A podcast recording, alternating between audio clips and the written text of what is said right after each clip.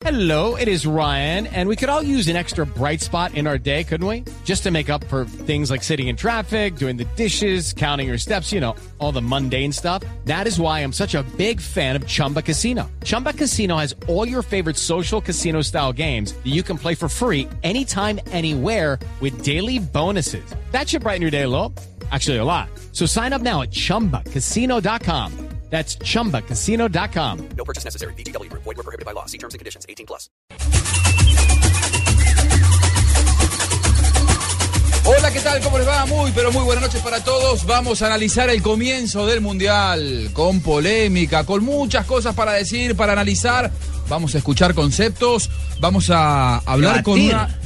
Sí, por supuesto. Vamos a debatir, hermano. Bueno, pero no, no, no, no se ponga polémico, no se enoje ya desde el vamos. Tranquilo, Es que con, el, partido que vimos hoy hay que debatir mucho. ojo. Bueno, vamos a hablar del arbitraje, porque el arbitraje ha dejado tela para cortar, por eso estamos aquí con Rafael Sanabria, está Juan Pablo Tibaquirá, el profe Juan José Peláez, Marina Granciera. Está feliz, victoria, Marina. Claro, Mari, como diría Riquelme, Marina está feliz. Estoy feliz, claro. Yo creo que no fue un buen partido de Brasil. Ah. No fue un buen partido de Brasil. Ay, Brasil. descubrió el agua tibia, mijita. No, hubo, hubo buenas jugadas, buenos jugadores en la cancha. Me parece que Oscar fue el, ah, el hombre del partido, a pesar, bueno, obviamente Neymar que hizo los dos goles. Pero yo creo que ya, o sea, pasar el primer partido y quitar esa pre- presión, ese peso.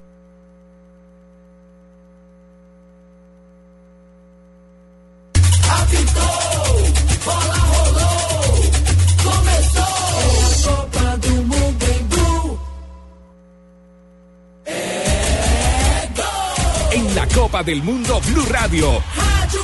Presenta Blog Mundialista.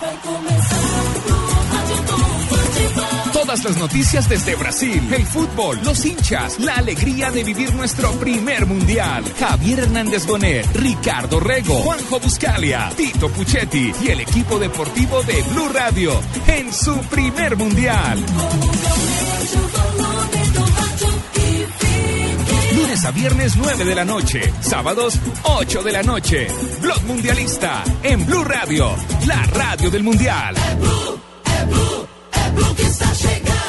de presión, ese peso de encima era importante y con una victoria, aunque polémica por el gol, el penalti, pues yo creo que pues sí, estamos felices los brasileños. Es verdad, pero a ver, vos eh, durante este mes va a tener que definirte, Sí. brasileño-colombiana, porque la verdad, No, porque no van a jugar juntos por ahora. eh, mirá si llegan a la final los dos. Pues mira, si llega a la final los. La expatriamos, pilas. ¿Sí? Sí.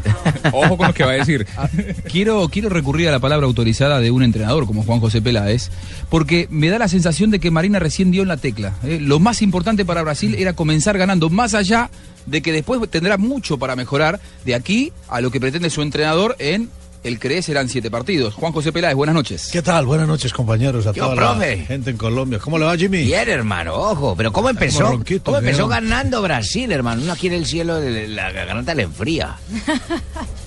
Los entrenadores hablan de que el partido más difícil es el primero, porque es el que es el que recoge todo, todo- toda la ansiedad, toda la presión, toda la espera, todo ese tema emocional que a veces determina un poquito la dirección de las cosas. Y hoy y hoy y hoy en parte hizo eso que Brasil no, no tuviera un buen juego en la parte que nosotros sabemos que tiene Brasil y que, que- uno le pide a este equipo que históricamente, diríamos genéticamente, junto con el equipo del Río de la Plata y algunos otros que se han pegado el cuento, como hoy en día los españoles, algo los alemanes, tienen la, tienen, tienen la vena de- de- de- de- del fútbol creativo, el fútbol inspirador de las individualidades que han marcado una, un, un camino importante en, este deporte tan bonito, ¿cierto? Pero, pero Brasil hoy desafortunadamente e- ese peso que traía, esa responsabilidad hoy quizás lo hizo tomar malas decisiones, por un lado, no desarrollar un buen juego y depender meramente de, las individualidades que diría yo hoy fueron muy poquitas, fueron dos nomás, de mitad cancha hacia arriba. Pero también debo decir que, que- que- que esto no es nuevo. O sea, este es, este es un equipo que, que en la Copa Confederaciones, los equipos de escolares son equipos tácticos, son equipos ordenados, laboriosos, son equipos en donde el cumplimiento de la tarea ya preestablecida en el entrenamiento es la prioridad para este entrenador.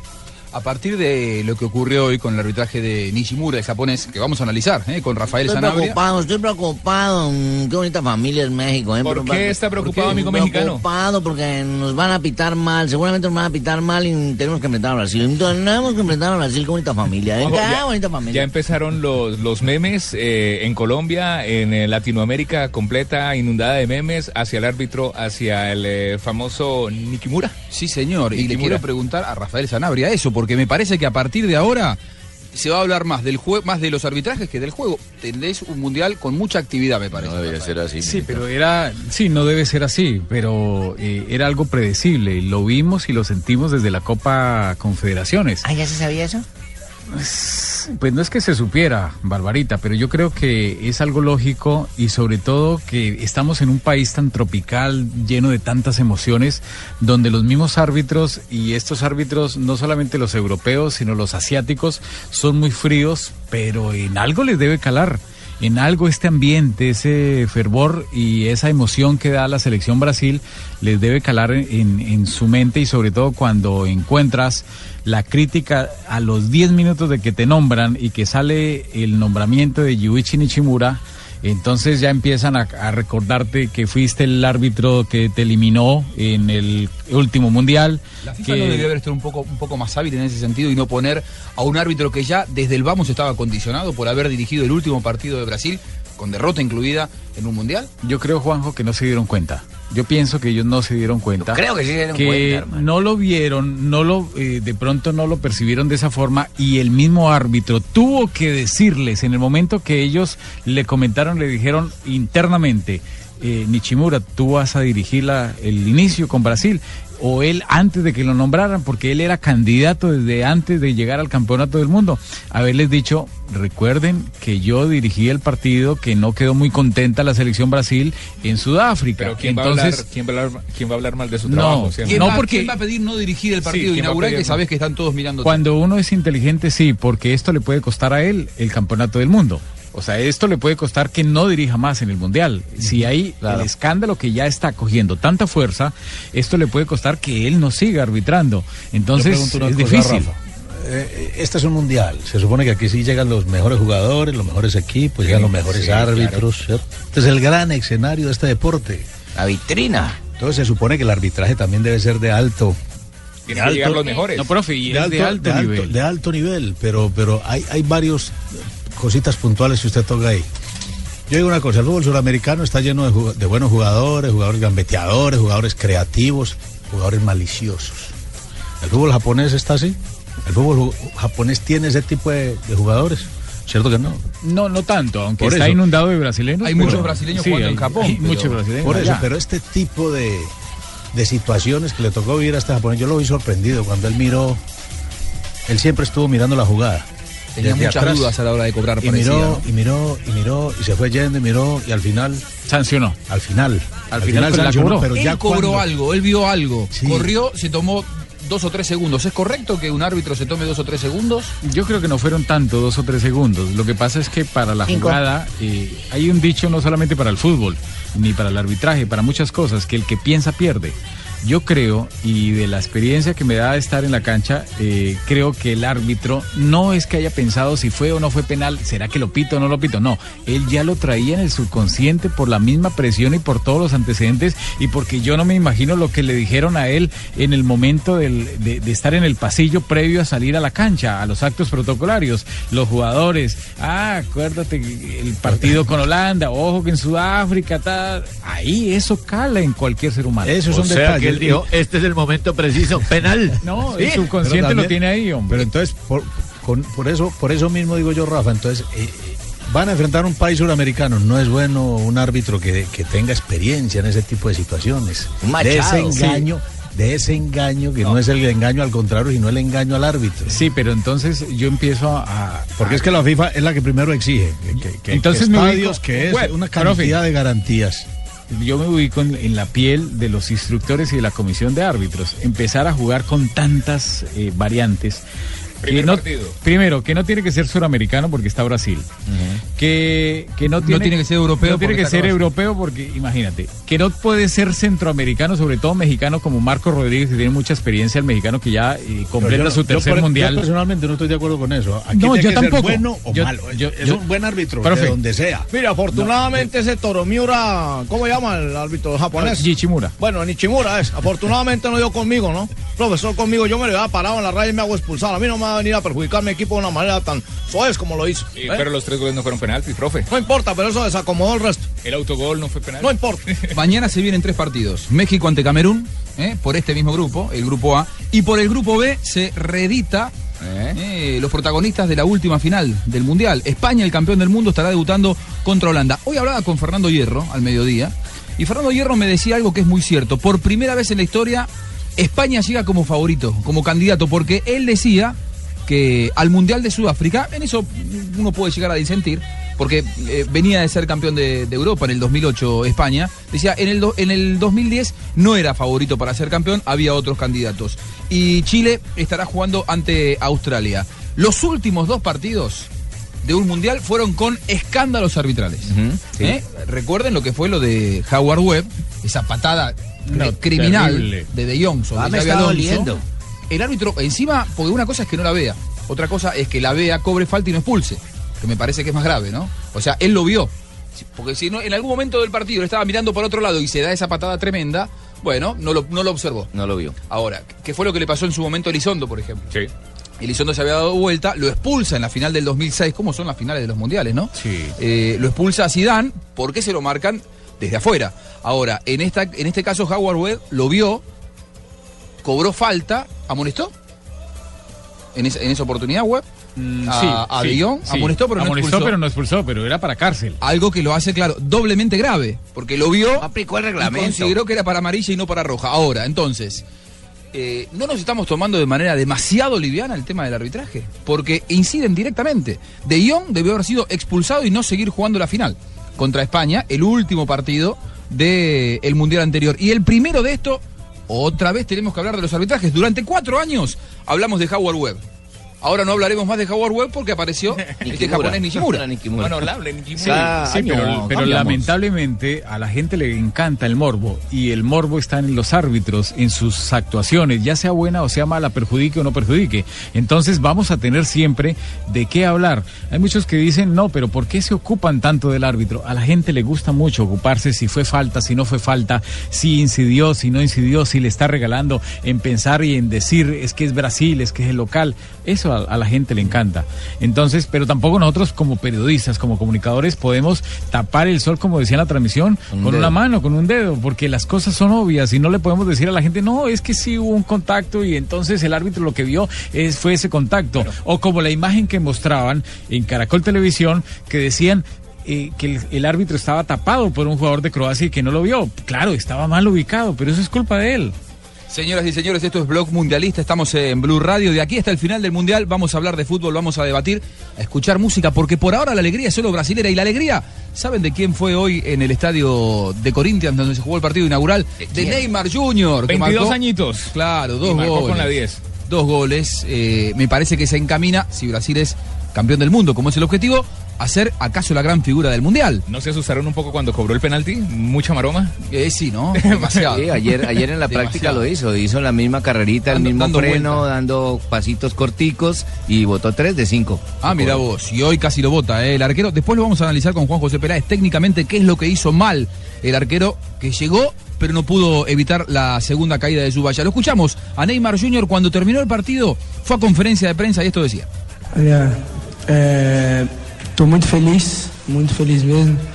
É, até mais do que, eu, do que eu sonhava, do que eu imaginava. Muy E começar feliz, com o pé direito, principalmente com a vitória. muy contento con la um como esse é, é muito importante. Estou muito feliz pelos dois gols, ter ajudado a seleção brasileira. Es muy importante Mas o para estoy inteiro muy feliz por, por, por toda a goles. é, onde teve calma, tranquilidade e o poder de reação muito forte para conseguirmos virar a partida. Y fue un partido muy complicado para, pero al final pudimos conseguir la victoria. Eh, Boa noite, professor Scolari. Eh, é Pedro Canelo, Diário de Comércio de Lima, Peru. Eh, para Neymar, os desempeños individuais foram mais importantes em seu equipo. E para professor Scolari, treinador croata Niko Kovac eh, disse mi- milhares de pers- as pessoas viram que não foi penalti. O que posso dizer sobre isso? Olha, acho que individualmente a nossa equipe é muito forte. É, e quando a gente Pienso joga- que individualmente nuestro equipo es muy fuerte. É, é muito difícil ganhar a nossa equipe. E difícil ganar la Croácia. Um jogador, não são dois, muito menos três que vão resolver partida. Y no son dos ni tres jugadores los que van a resolver la partida. Acho que eu parabenizo a equipe inteira, é, como eu disse, pelo poder de reação hoje de ter. Sino tenemos que tener unidad en todo el equipo para poder sacar Thank you very much. los partidos adelante. Lo cierto es que, a ver, eh, evitó respuestas con respecto a si fue o no fue penal. Neymar Jr. me parece que estuvo hábil, como lo es dentro de la cancha. Gambeteó la pregunta, Claro, hermano. Porque cualquier opinión suya eh, va a sentar un precedente. Genera controversia. Sí, sí, me parece que no estuvo mal eh, Neymar Jr. Ahora, arbitraje al margen, porque me parece que más allá de esto, no tuvo graves errores el árbitro Nishimura, más allá de la jugada del penal en la que tuvo incidencia. Digamos que en la primera parte él pasó desapercibido con algunas acciones, pero que no son graves. En el segundo tiempo, eh, la acción donde pedía a la gente de Croacia al minuto 55 una pena máxima en un enredón del más del delantero de Croacia, eh, no hay falta para el jugador Ahí Olic. estuvo bien. Al minuto 57 no amonestó a Perici o Persich, perdón, no lo amonestó. Es un error que no es tan grave, en una acción donde no interfiere mucho el árbitro en el centro del campo. La, la acción del minuto 69, la de la pena máxima, la que estábamos comentando que no existió, la acción del jugador Fred que se tira, el jugador Love o Lovre, el jugador número 6, es el jugador que está interfiriendo en la acción y que al final recibió tarjeta amarilla. Luego, al minuto 83, la otra que protestaron mucho los croatas, que es la que viene la pelota Ah, de está. centro y le invalidan a Julio César por una carga que es sobre el hombro, sobre la espalda. Ahí estuvo bien el árbitro, pero los jugadores, eh, digamos que no es tanto que, que protesten esa acción. No, es que ya traían sangre en el ojo. Venían Ya venían enganchados por lo anterior. Y la, del ¿Alguien? anterior al gol, don Rafael Sanabria, la anterior del tercer gol del puntazo del señor ese que dice en puntazo. Ya, ya estaban entregados. Hay una acción donde para mí hay falta, donde vienen y hacen una acción donde le Ramírez cometen una, recupera una, una con falta. falta. Ramírez recupera la pelota, pero es de esas eh, acciones donde quitas la pelota y al mismo tiempo te llevas al jugador, entonces es tan rápida que el árbitro deja continuar, no trascendió tampoco y nadie reclamó. Peláez, hablemos un poco del, del, del Pero juego. déjeme, yo le ver, cuento una sí. cosita, Juanjo. Eh, Dígame. en, la, en la rueda de prensa, el, el técnico croata, alguien le dijo que sí había penal. O sea, él preguntó si habían visto penal y alguien, algún periodista le dijo, sí, sí hubo penal. Ah, no. Entonces, en esto, esto es un tema de nunca acabar mientras no se tomen unas decisiones. Yo creo que hasta la tecnología va a llegar hasta allá. El fútbol es un deporte de roce, de contacto. ¿Hasta dónde el, el- el árbitro va a juzgar si es un agarrón normal, si es un contacto normal o es una falta? ¿Cierto? Claro. O sea, eso, eso, eso- eso todavía en otras, en otras, en otras situaciones ya el árbitro es, es determinado, ¿cierto? En el fuera de lugar, en otro tipo de faltas. En este, más claro. En este tipo de situaciones el árbitro todavía va a tener un criterio muy personal. Es, es de, inter- de interpretación. Sí, pero en este tipo de jugadas la única tecnología, como usted lo, lo está diciendo, No, yo lo digo porque yo veo ese basquetbol, yo me, gusta la NBA y entonces ellos tienen una duda. Ah, espera un momentico. A la cámara. Está A bien, cámara. ahora, Sí, el pero, fútbol tiene pues, un espíritu como para soportar eso. Yo puedo entender que la tecnología ayude si la pelota entró o no entró, como se Sí, va a poner pero para lo otro no. en este mundial. Puedo eh, entender hasta que ayude, te diría en el offside. Ahora, en este tipo de jugadas que son de interpretación. Interpretación y apreciación. La cámara lenta y la fotografía no ayudan. Es muy difícil. Es no, difícil. no, no. La cámara lenta. En la cámara lenta son todas faltas. Sí. O sea, hay que. Me parece que el golpe de vista eh, en, en- en cámara normal es fundamental. Sigue, sigue siendo una herramienta en la que el árbitro demuestra si está capacitado o no como para conducir eh, un partido. Ahora, me parece que el fútbol, por eh, las masas y las pasiones que moviliza, que son diferentes a las de la. NBA. Ahora, supongamos, juegan eh, Atlético Nacional de Medellín con Millonarios, un clásico, ¿no? Uy, sí. Atanasio Girardot. No, no, usted dijo. Eh, Mejor, de hecho, no pudo poner mejor una, una falta una falta en el área de, de Atlético Nacional de Medellín. Sí. eh, toda la gente reclama que es penal, pero el árbitro no lo marca, sigue la jugada de contragolpe. Si es Eh, Machado, sí lo marca. Gol de Millonarios. Gol, de, gol de Millonarios. Y el árbitro, a instancias de la tecnología, le dicen, mientras la gente de Millonarios está festejando el gol en el clásico sobre la hora, le dicen, no, pero mirá que hace un minuto y medio no se paró el juego, pero había sido penal para Nacional de Medellín. Revisala. No. ¿Cómo- ¿Cómo hace para.? Pero, o sea, tenés que cerrar el estadio. Y no solamente pasaría en Colombia, pasaría en Madrid, en Buenos Aires o en. en no Bolivia, sé, en Bolivia Tokio, también. en donde quieran. Digo, el fútbol es un poco complicado en ese sentido de aceptar. Y por otra parte, la International Board no es muy abierta. Ahí, ahí en eso estaría yo de acuerdo con el expresidente de FIFA, el multimillonario, el brasileño, que pienso que él dijo, el, el fútbol, si tú le metes ese tipo de eh, interferencia, Deja digamos, de las cámaras, de pierde esa importante. esencia, pierde ese sabor, porque cuando el árbitro se equivoca o cuando el árbitro, la gente piensa que se equivoca o que su actuación no fue la correcta o para otros sí, ahí es donde le metes ese morbo y Crea eso el es lo que gusta a la Rafa, gente. esto ha crecido tanto, Esto, esto ha Sí, crecido un- tanto, el fútbol ha crecido tanto que eso ya, ya genera mucho resquemor. O sea, el fútbol toma ese, e- e- ese vuelo de, de ser muy injusto o de tener algo por dentro, ¿cierto? ¿Eh? Entonces, esto ya, ya tiene otras dimensiones. Ya el fútbol no era el, el simple juego de hace un tiempo donde se permitían estos tipos de errores humanos. Usted dice que la, Yo la lo que digo- desconfianza en, en- en la moral del árbitro, o sea, que- ¿se puede llegar a, a desconfiar de que el árbitro está favoreciendo? Yo, yo digo una cosa, Juanjo, el, el fútbol no puede perder la dinámica, o sea, la continuidad. El ritmo. El ritmo de, de juego. Pero, pero existe esa tecnología, se, se están comunicando y hay gente que está viendo y repitiendo, ¿cierto? Y hay, y hay una mesa de control que tarde que temprano se va a llegar a esa mesa de control. Profe Peláez, ¿usted Por- alguna vez se- detalle, se, unos sintió, se- de- se sintió alguna experiencia en la que usted, como entrenador, haya dicho, no, esto así no puede seguir? Porque me están quitando del bolsillo algo que tenía ya ganado por un error arbitral. Seguro que sí. Sí, No una vez, muchas veces. ¿Y cuál es el sentimiento Alguna vez me lo hizo a mí en un partido en- cuando era técnico No, lo de, que- de Nacional. Ya lo tocó en él. Cali. En Cali siempre pitaba está- Zanabria. estamos destapando ollas. Algo pasa Cali aquí como el árbitro hoy con Brasil. Zanabria. Me acuerdo cuando estaba siempre Nacional ese partido del Deportivo Cali. No, eh, y, y- y- y cuál es el sentimiento como, como entrenador en ese momento? Ya que lo tiene acá, dígale. Es de frustración, es de impotencia, Juanjo, pero, pero, o sea, uno entiende que el árbitro tiene sus limitaciones, porque, porque, y ahora más, porque es que el fútbol ahora es más rápido que hace 20 años. En- hace 20 años se podía tomar su tiempo, ta, ta, ta, ahora no, rapidito. se- ¿Qué se le pitó Rafa? ¿Qué le pitó Rafa, profesor Peláez? ¿Qué sabes? ¿Qué fue lo que le molestó? ¿Qué, qué- cómo fue la jugada? Recuérdenosla. No, no, mejor no hablemos de eso. eso hace ¿Tan mucho grave fue? tiempo. Cali Nacional casi siempre. Muy bien, hay que... O sea, usted, usted sería partidario de que se le abra la puerta a la tecnología definitivamente. Juanjo, a eso, a eso vamos a llegar. Sí. A eso vamos No, a llegar. pero de- alguna forma, de de no. algu- pero no, No. no, pero no, para quitarle la dinámica de juego. Pero no para quitarle la, La International Pero lo que dice el profe Peláez, disculpe Juanjo, Sí, sí, señor. tiene toda la razón. A mí me parece que desde una mesa como los tipo box que tienen los jueces Ahí ahí, sí. podrían decirle rápido al árbitro y en cuestión de dos tres segundos, no esperar a que la masa de gente celebre. ¿Me puedo poner el malo y generar polémica? Sí. Rafa, claro. eh, ustedes los árbitros Dejarían, dicen que el error forma parte del espíritu del fútbol. Sí. ¿Por qué?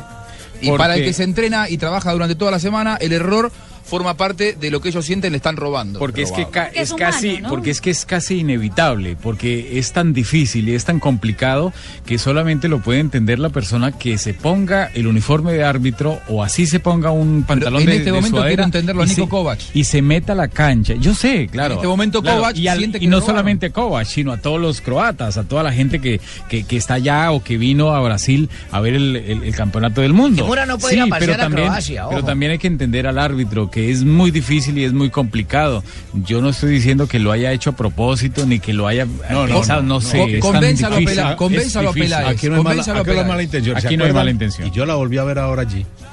De la jugada del tercer gol. Es una falta clara a Modric. Porque Ramírez se le va encima, no solamente con el pie, se le da con el cuerpo. Claro, es que con- es, es que es Eso es lo evidente. que vamos, eso es lo que Yo pongo vamos. el ejemplo. En un quite deslizante. Alguien allá en la mesa de control lo miró rapidito y le dijo, eso era falta. Entonces la. Él va- ya la jugada va en Oscar casi para definir, pero le dijeron, era falta. Y te- Se ha es como la norma de ventaja, ¿se acuerda? La norma de ventaja se, se aplica si al final, después de que el tipo pasó la falta y por allá no pudo entregar bien la pelota. Entonces se devolvió. Entonces ahora sí, Profe, pero Pitemos eh, la es- falta. eso, es, eso es tan la difícil y es tan complicado que ustedes se deben acordar cuando la FIFA hizo un experimento de colocar en una mitad a un árbitro y en la otra mitad al otro árbitro. Ayer Blatter habló Sí. de, de árbitros al lado de los entrenadores. Sí, entonces se hizo, no, Blatter ¿Para cada qué? ratico sale con una cantidad de cosas que no, no va a pasar ¿Para nada. qué? Mire, y, y se ensayó en el año 99 que yo fui a la MLS, ensayamos en varios partidos amistosos con un árbitro en cada mitad de campo. Y resulta que yo estaba en este, digamos, en el costado norte y el árbitro que estaba pitando lo que le correspondía en el costado sur, a la distancia yo decía, pero este tipo que está pitando, que está sancionando. Y lo mismo pensará de pronto el otro. Entonces Claro, es es muy difícil poner de acuerdo a varias personas. Es Joseph Blatter, un presidente de FIFA que me parece que pasará eh, a la memoria de la gente como un... A mí me parece que es un presidente abierto a la tecnología. ¿Sí? Totalmente. Y él, Sí. él- él- él impulsó el Pero microchip. hasta ahora. Él impulsó el microchip. Lo que- ¿Sabes lo que pasa? Hasta Hay ahora que- el Goal, por ejemplo. Está bien, pero hay que lidiar con la International Board. La International Board es un Y no solamente de- con, con- con el- con la International Board, con Platini. Ha sido la persona que se le ha metido en la mitad para que no meta de frente el fútbol con la tecnología. Hoy Platini es el principal contendiente y enemigo de Joseph Blatter en la política de la FIFA. Luego de una pausa les vamos a contar por qué le conviene al fútbol sudamericano que, aunque muchos no les guste la gestión de Joseph Blatter, nos conviene que siga Joseph Blatter, porque si llega Michel Platini se van a llevar todo. ¿eh? Los europeos van a llegar 32 europeos al próximo mundial, más o menos, porque lo que quiere Platini es quedarse con esa media plaza que hoy tiene Sudamérica. Pero vamos a hablar luego de este tema. Quiero saludar a Flavia Dos Santos. Nos rodean las brasileñas, Marina. ¿Qué es lo que pasa acá? No, estamos en todos lados, Juanjo. Y sí, estamos en Brasil. Aquí, aquí hay una carioca y Buenas una noches. paulista para los Está bien. Carioca y paulista. Yo, yo soy argentino. Una carioca y una paulista. Ahí está. Mire, yo me- voy a decir una cosa para ustedes. Cuidadito. ¿Para porque de, de la misma forma que Brasil y Argentina... Sí, porque yo hablo por los codos. De la misma forma que Brasil y Argentina tienen una rivalidad, paulistas y cariocas también tienen rivalidad. Entonces, cuidadito, Marina, que yo estoy aquí, pero estoy cerca de ti. No, esa, ma- esa, esa Flavia es peor que yo. Yo no es que sea chismosa, pero habla Paloma más que brava. Barbarita. Sí, sí. sí, sí. No, pero, pero, pero Fla, Hablo, hablo. Ya, ya pudimos, así como Juanjo puede trabajar con nosotras las brasileras, yo a Flavia la quiero mucho, ella eh, ha sido muy importante en, en todo mi trayecto y aunque es carioca y los cariocas pues claramente tienen los problemas con los paulistas, yo la quiero mucho. Yo también, yo también. Pero les cuento que estaba en Copacabana, estoy en Copacabana y acabo de ¿Cómo salir de trabaja? la fiesta de FIFA. No, trabajo en la fiesta, yo les cuento, yo saqué montones de notas que mañana van al aire en día a día y espectacular la cantidad de gente, la, la amistad entre todos los países, o sea, hay un respeto entre las naciones y eso es muy lindo de ver en un partido de fútbol como hoy.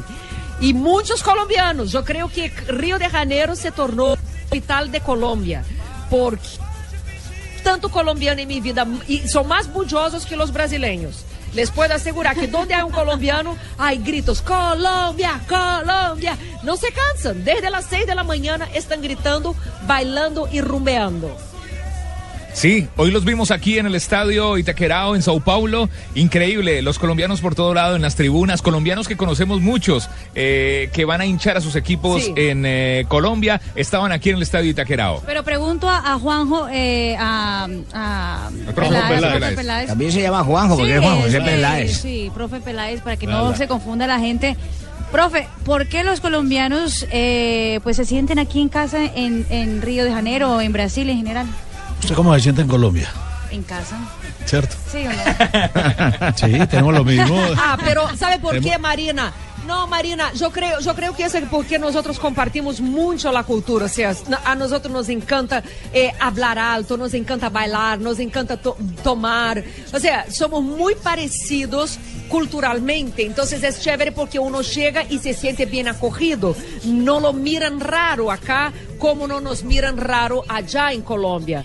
Entonces, eh, bienvenidos los colombianos, me parece lo máximo. Solo que tienen que aprender a hablar, porque aún veo colombianos diciendo buceta para todos los lados y No. diciendo, ¡ay carajo! Flavia, Flavia. Aún Flavia, veo. ¿puedo, Ah. ¿puedo hacer una observación yo que vengo desde afuera? Sí, a ver. Puede. eh, desde Argentina siempre lo que decimos es que los que trabajan son los paulistas y los que no hacen nada son los cariocas. No, eso es una mentira, es una mentira. Lo que pasa es que los paulistas les gusta vender que trabajan más, pero los cariocas está comprobado terminan trabajando mucho más que los paulistas. Ahora, qué pena que los paulistas no tienen Sí, no tienen que. Ay, no tienen. Se puso tan nerviosa. Iba a decir playa. Sa- ¿Sabes cómo dicen? Ahí está, a ver. la plata aquí en Río. En la playa, en las rumbas, en todo lo que tenemos nosotros. Paulistas no tienen absolutamente nada para hacer. Entonces, son muy aburridos, no saben divertirse. Se mueren de la envidia de nosotros cariocas. Pero ¿por qué hoy el partido inaugural fue en Sao Paulo y no en Río? Ah, por una cuestión, Uy. digamos, político-técnica. De la misma forma que por qué construyeron estadios, porque en Cuiabá, por qué construyeron estadios en lugares donde no hay gente para llenarlos después. Entonces ahí es un tema político, es un tema que desafortunadamente no supimos manejar bien, pero ojalá en las próximas elecciones sabe, sabramos cómo manejar eso. Aquí, aquí en Sao Paulo nos tocó llegar al estadio muy temprano, pero gracias a Dios las cosas eh, están eh, bien acá en el Itaquerao. Bueno, vamos a hacer una pausa, ya regresamos. Esta es eh, Blue Radio en la Copa del Mundo.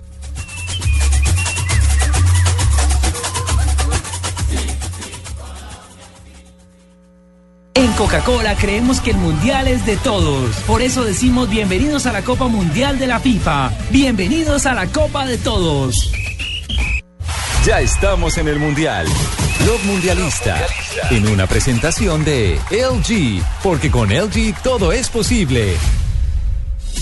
Todos los días trabajamos para hacerte la vida más feliz y divertida. Es por esto que en LG hemos creado el OLED TV. Con la primera pantalla curva del mundo, dejamos de pensar en el producto para pensar en ti y en tus necesidades. Ahora vivirás una experiencia visual natural y mucho más cómoda con el OLED TV de LG. Gracias a sus píxeles de cuatro colores, contraste infinito, claridad de movimiento absoluto y ángulo perfecto de visión. Esta es la tecnología innovadora que LG tiene para ti, porque con LG todo es posible. Retrocede los canales una hora con la televisión de ETV. Pídelo en Supercombo en el 377-7777. Fibra óptica de ETV. Simplemente emocionante. Aplica condiciones y restricciones. Sujeto a cobertura de fibra óptica. Más información en etv.co. Estas son las órdenes que le da el cerebro a un conductor. Conducir despacio. Estas son las órdenes que le da el cerebro a un conductor cuando hay fútbol. Conducir despacio. Escuchar partido. Conducir despacio. La lleva el delantero. Conducir despacio. Girar a la izquierda. Pase cortado. Tarjeta roja. Luz roja. Patear. Frenar. Pega en el poste. Cuidado. Hay un poste. Tranquilo. Nosotros respondemos. Asegúrese. Seguros Bolívar. Vigilado Superintendencia Financiera de Colombia. Ya estamos en el Mundial. Blog Mundialista. En una presentación de Águila. Amor por nuestra selección. Prohíbas el expendio de bebidas embriagantes a menores de edad. El exceso de alcohol es perjudicial para la salud.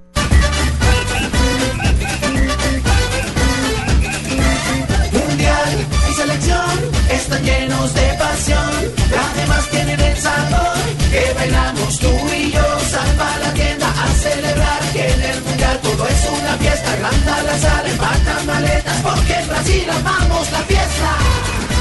Águila, amor por nuestra selección.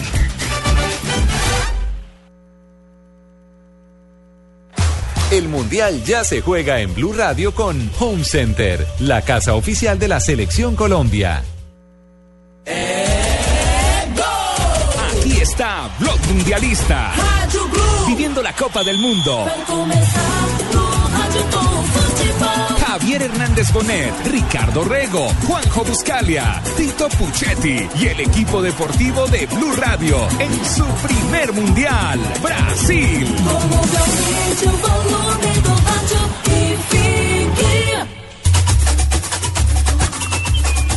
Aquí estamos en Blog Mundialista. Eh, Rafa Sanabria, vamos a hablar de, de los árbitros, eh, partidos eh, para mañana, viernes 13 de junio, México, Camerún, España, Holanda, Chile, Australia. Y ya vamos con un análisis con el profe Juan José Peláez de estos partidos aquí en Blog Mundialista, la radio del Mundial. Pues esperemos que los Menos árbitros mejoren. Camerún. Menos mal nos toca en Camerún. Sí, y les enviamos a un árbitro colombiano, Wilmar Roldán, es el central de este juego, será en Natal a las 13 horas, eh, hora de Brasil, o sea que 11 de la mañana, hora de Colombia. Mañana debuta el primer árbitro colombiano en el Mundial. Wilmar Roldán, acompañado de Humberto Clavijo y Eduardo Díaz, la terna colombiana que está en este campeonato del mundo, mucha suerte para ellos, es buen árbitro, son buenos árbitros. Roldán, Clavijo con experiencia en el Mundial de Sudáfrica y Eduardo Díaz que es el más pequeñito de ¿Hasta todos los árbitros altura, con 1.64 Eduardo Sanabria, Díaz. ¿Hasta qué altura aspira usted que esta terna colombiana llegue a pitar en un mundial? ¿Podrían llegar a cuartos de final? Podrían llegar a cuartos de final, Sí. depende de su actuación y depende de cómo vaya avanzando la selección Colombia.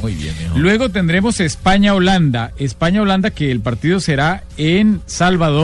El árbitro es un italiano, Nicola Rizzoli, es el árbitro, el juez central, el italiano, de este compromiso. Partido difícil, partido de la Ah, Pero entonces última no final de Copa del Mundo. sino hasta El Salvador y luego vienen para acá, ¿o cómo es la cosa? Sí, señor, Salvador, Brasil.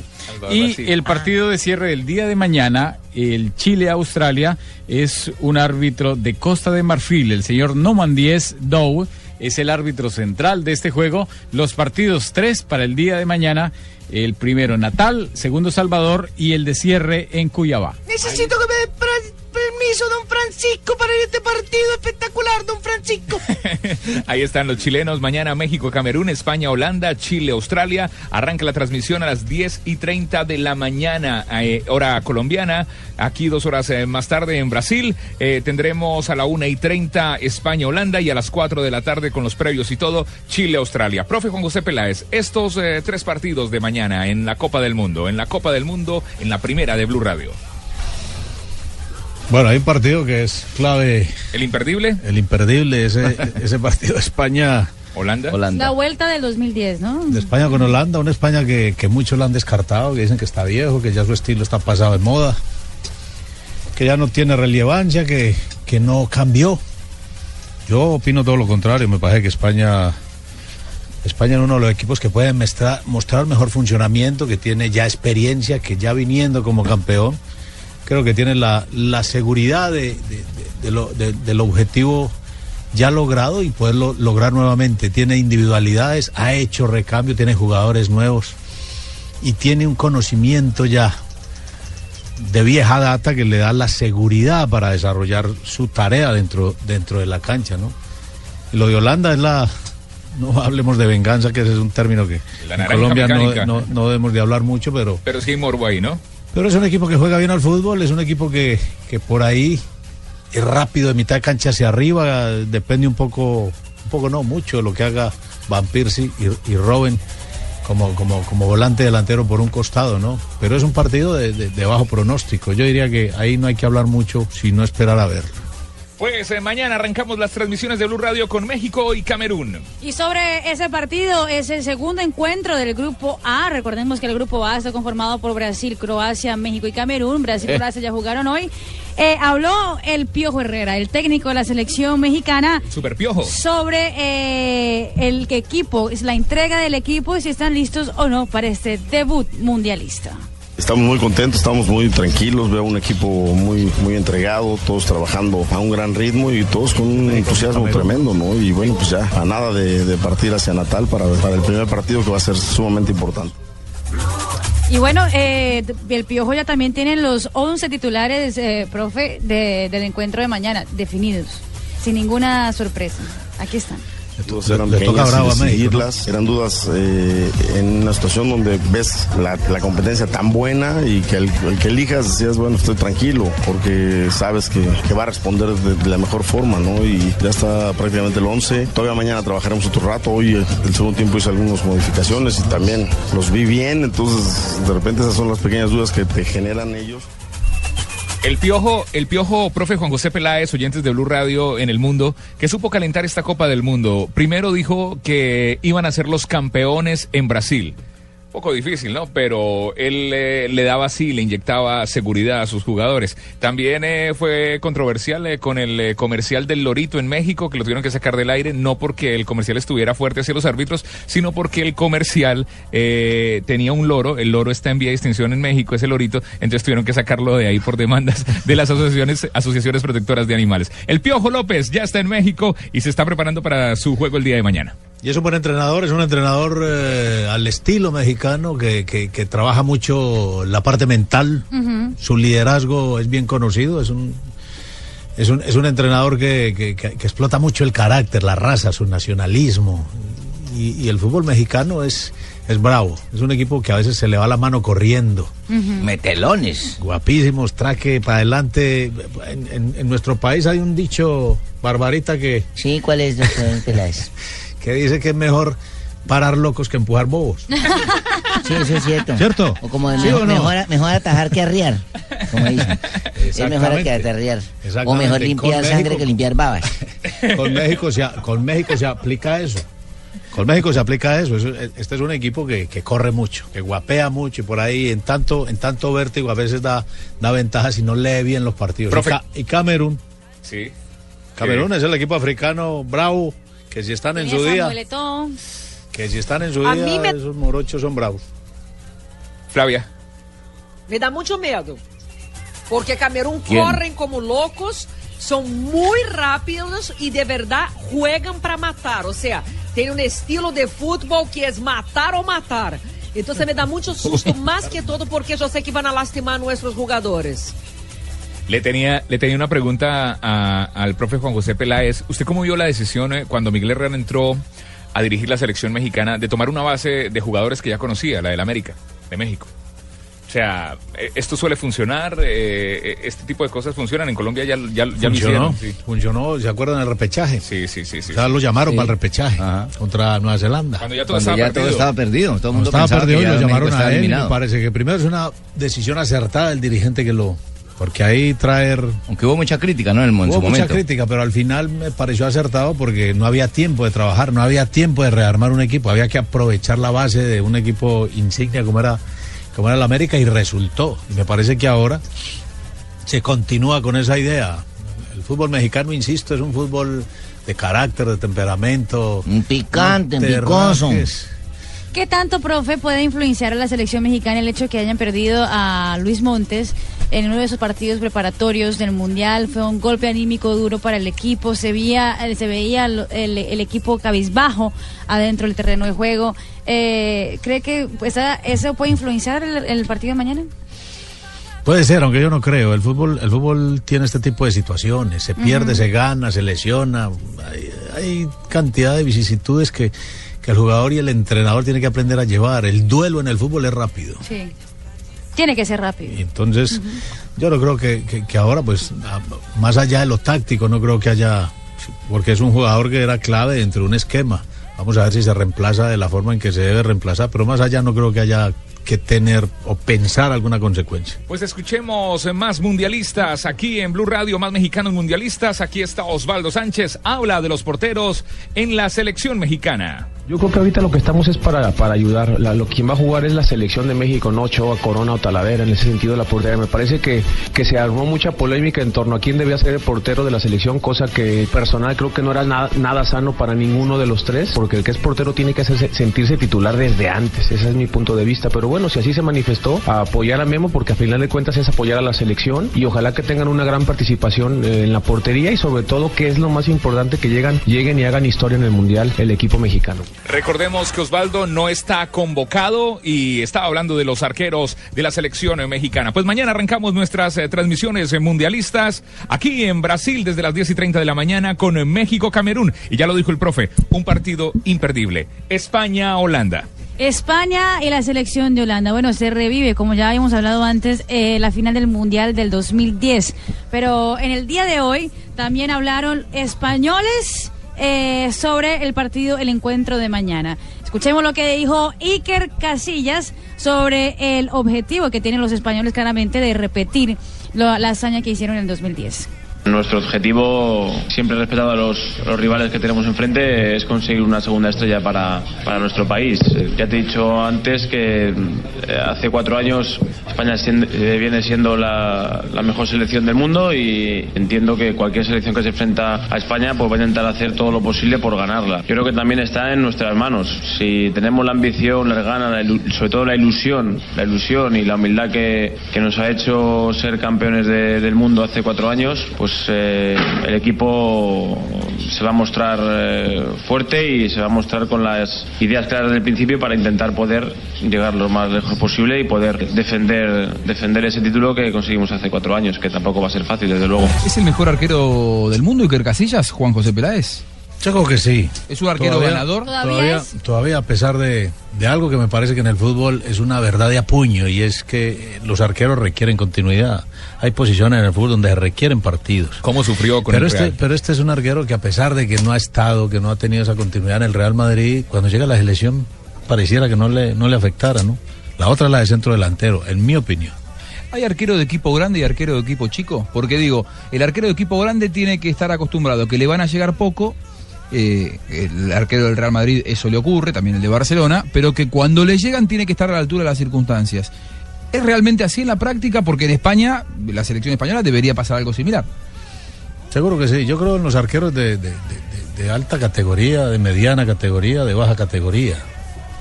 Yo que en, ese aspecto Casillas es un, arquero de alto nivel. Ahora estamos viendo aquí la repetición de las imágenes de esa final con Holanda, ese mano a mano con Robin. Eso es meterle más ¿Se acuerda el mano a mano con este mañana. Que al final se la sacó con la pierna derecha. Ahora, Volvemos a lo mismo, ¿se acuerda? Recién Marina preguntaba, todavía, ¿no? Porque la vigencia cuatro años después, o en el puesto de arquero no Claro incide sí, lo que, tanto. lo que pasa es que viene gente de atrás, ese belga, ese Courtois, viene Sí. pisando duro. Hay otros arqueros muy fuertes que ya están marcando. Y, y- y yo insisto con una cosa. Ese cambio de, de las características del balón también cambian un poco las características de, de, de tapar para los arqueros, de cómo tapar. Hay que cambiar los guantes. O, o- o- o- o cómo poner las manos. El penal cómo de hoy, poner las por manos. ejemplo. Yo ¿Qué, hizo David mal el arquero de yo hoy? hablaba en estos días con David Ospina y me decía, "Ah, profe, yo lo tuve a él muy jovencito. De pelado. Así, muy De niño, estuvo con su merced. De pelado. Lo alcancé a llevar a un partido de suplente por allá Nacional Tuluá, en Tuluá. Ese yo creo que fue el primer partido que él salió. Me decía, "Ah, profe, ese balón que crearon ahora tiene, como decía ahora Sanabria, tiene como cuatro moldes, ¿cierto? Son Sí, como cuatro creo que son seis u Pesitas. ocho, sí. Como cuatro Sí, moldes. sí, como- Y es eh, eh, corrugadito. Sí, corrugado para que no Los se... cascos, Los cascos. Sí. Y me decía, mientras la cancha no esté mojada, yo agarro eso con los guantes. Pero la cancha se moja, los guantes no me sirven. Venga, como que le resbala. Seguro. ¿Y entonces qué debió Pero haber la hecho idea, la idea de la FIFA, la idea de la. FIFA es eso, usted sabe, que es complicarle la vida a los arqueros. Está bien, pero a ver, la- las canchas, Para que no se la las canchas siempre Es que están mojadas. se quiten profe. los guantes, ¿no? Porque Claro, hoy, claro. hoy vimos cómo, cómo regaban. Hoy, hoy todos los estadios los riegan. Hoy, hoy hablaba con Fernando Hierro y él me decía, ahora en Sudamérica también no nos resulta tan difícil como antes, porque ahora en Sudamérica también riegan los campos de juego como se hace Esa en es mi Europa. pregunta, ¿para qué le echan agua a una cancha? Luego no la riegan entre semana, le echan para que crezca el pasto y luego van y lo peluquean. Entonces, ¿para qué le echan agua? Para hacerlo más rápido. Para hacer más rápido el fútbol, para que ese tacle, que se volvió de moda el tacle, o sea, esas tiradas así, El tacle deslizante. se, haga, se haga más fácil. Y para complicarle la vida a los arqueros y para complicarle la vida a los defensas. Y para que haya más goles, en definitiva. sí. Exactamente, todo eso es para, para que haya más goles. La FIFA le interesa eso. Entonces, entonces eso, eso que está, eso que está mostrando que el arquero va a tener que cambiar su modo de, de tapar. ¿Qué tuvo que hacer hoy Pleticosa y no hizo en el penal? Porque llegar llegó. El tema es cómo puso las manos. ¿Viste lo que hizo Julio César?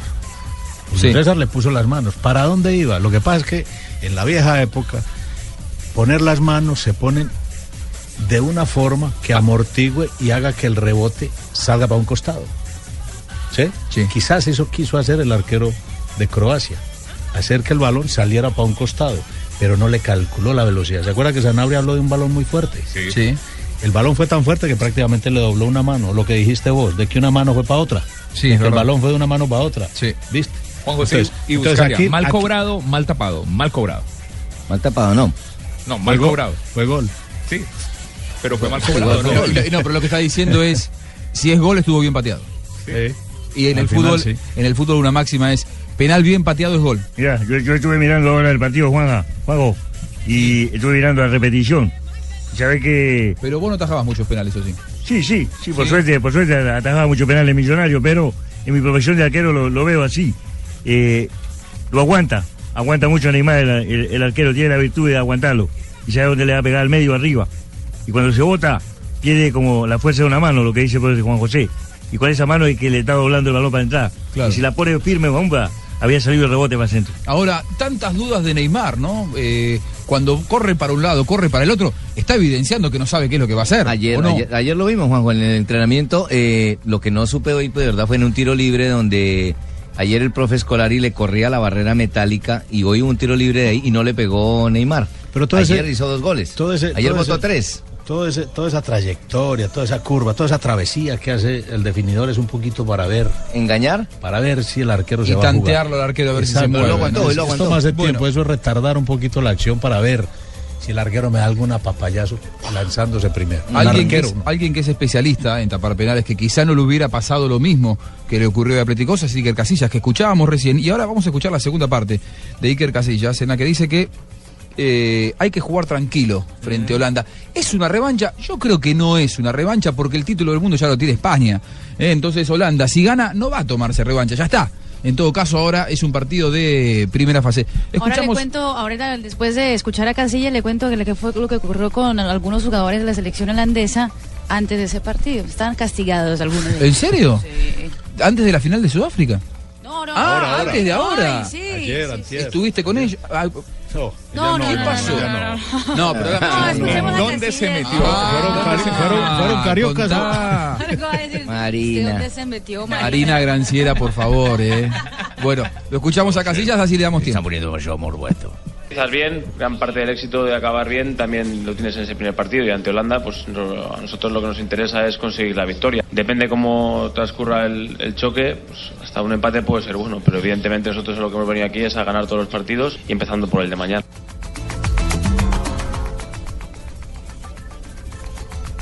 Iker Casillas, ¿qué, qué hicieron los jugadores de Holanda? Bueno, le cuento. Snyder y Kuit salieron de la concentración de Holanda el lunes. Sí, mijita. ¿Y para dónde? técnico pues ha dado algunos tiempos libres para ellos. eh, están eh, hospedados al frente de la playa de Ipanema. Claro, es que lo que pasa que también. Están al frente de la playa de Ipanema y muchos de ellos durante esos tiempos pues van a la playa en la Tener- mañana. es tener en la al diablo tarde. durmiendo al lado. ¿Qué va a Eh, hacer? complicado. ¿Y entonces? Y parece que en la noche ellos, eh, el técnico dijo, listo, el- la noche es libre para ustedes. Y se fueron, Snyder, según la prensa holandesa, Snyder y Kuit salieron de la concentración y regresaron hasta las 11 de la mañana del día siguiente. Ah, bueno. Ah, y se quedaron por fuera. Lo que pasa es que el país de ellos a las 11 de la mañana. Está aquí, es Sí, hay, que pensar en, el- en el fuso, sí, Claro. exactamente, el horario es On- diferente. 11 de la mañana, acá son, la-. Son las 4 de la tarde de Holanda. Profe, usted no quiere defender lo indefendible, pero hay que sumar, no hay que Bravo restar. eso, bravo eso, pero el entrenador es el responsable de eso. Encima que a Bangal le hagan eso, me parece. Bangal, Bravo eh, Bangal es un entrenador de los, de los férreos, de los que no les gusta. Bueno, en realidad ningún entrenador. ¿Cómo se maneja ese equilibrio por Pero- parte de un entrenador? En Europa eso muy acostumbrado, Juanjo. O por lo menos en la vieja época que los. ¿Se acuerda de los de los nórdicos que llegaba- llevaban las mujeres a Sí. la concentración? Bueno, Holanda del 74 concentraban con sus mujeres. Exactamente. Pero me parece que estos no estuvieron con sus mujeres. Sí, no sé. ¿Eh? Si volvieron. Ah, ahí está el castigo. Claro. Ah, estuvieron con otras. Y no sé, no sé, pero volvieron a las 11 de la mañana, dice Marina. ¿En qué estado volvieron, Marina? Pues eso no, no, no se sabe, no se sabe si estaban... ¿Estuviste ahí con ellos vos? En estado lamentable. no. ¿A qué olían, Marina? En estado lamentable, bien, Juanjo. porque están acostumbrados a tomar. No, no, no, no, no, Fla, Esos Fla, tipos mira. toman desde el desayuno. Esos tipos después de afeitarse se toman una botella de trago. Claro. Flavia, estás muy polémica, Lo ¿eh? peor es que no invitan, hermano. Claro. Pero la Eh, verdad es es, verdad, que eso se supo haber hoy. invitado. Eso se supo hoy, Fla, y solo, y solo, pues, la prensa solo lo dio a conocer. Eh, no, eso fue, perdón, eso fue el, ju- el lunes y Sí. la prensa solo lo dio a conocer el día de hoy. Y parece que hoy, ¿por qué? Porque ya la federación lo confirmó a la prensa holandesa y eh, por eso el técnico tuvo que dar un castigo y el, el día de ayer no pudieron hacer absolutamente nada de esos jugadores. El profe Peláez no va a decir ni que sí ni que no porque tienen códigos, sí, y la gente que está en el fútbol Ah, tiene ¿sí? códigos. Sí, claro. ¿Recuerda lo que pasó en Copa Libertadores en Medellín o no? Eh, Uy. sí, ahora hace Eh, poco. Argentinos. No, Defensor no. Sporting. Ah, no, no, perdón. no, Defensor no, Sporting. Pensé ¿Por qué que eran argentinos. todo? No, Defensor yo- Sporting. Yo lo defensor. que digo Sporting, es que este tipo de sucesos en el fútbol Sí. y habiendo estado en unas cuantas concentraciones son mucho más habituales de lo que sale a la prensa. Lo que pasa es que muchas Normal. veces la prensa no se entera. Digo, está tan mal que un ser humano, porque en definitiva no son robots, son seres humanos, salgan un rato. Si es con medidas, yo creo que todo se puede hacer. El tema es que volvieron a las 11 de la mañana, anda a saber en qué estado, pero digo, yo he estado en hoteles compartiendo concentraciones con, con jugadores, no en, la- no en las mismas habitaciones, me he enterado de cosas y uno se calla la boca, porque también ahí depende quién es el que lo observa.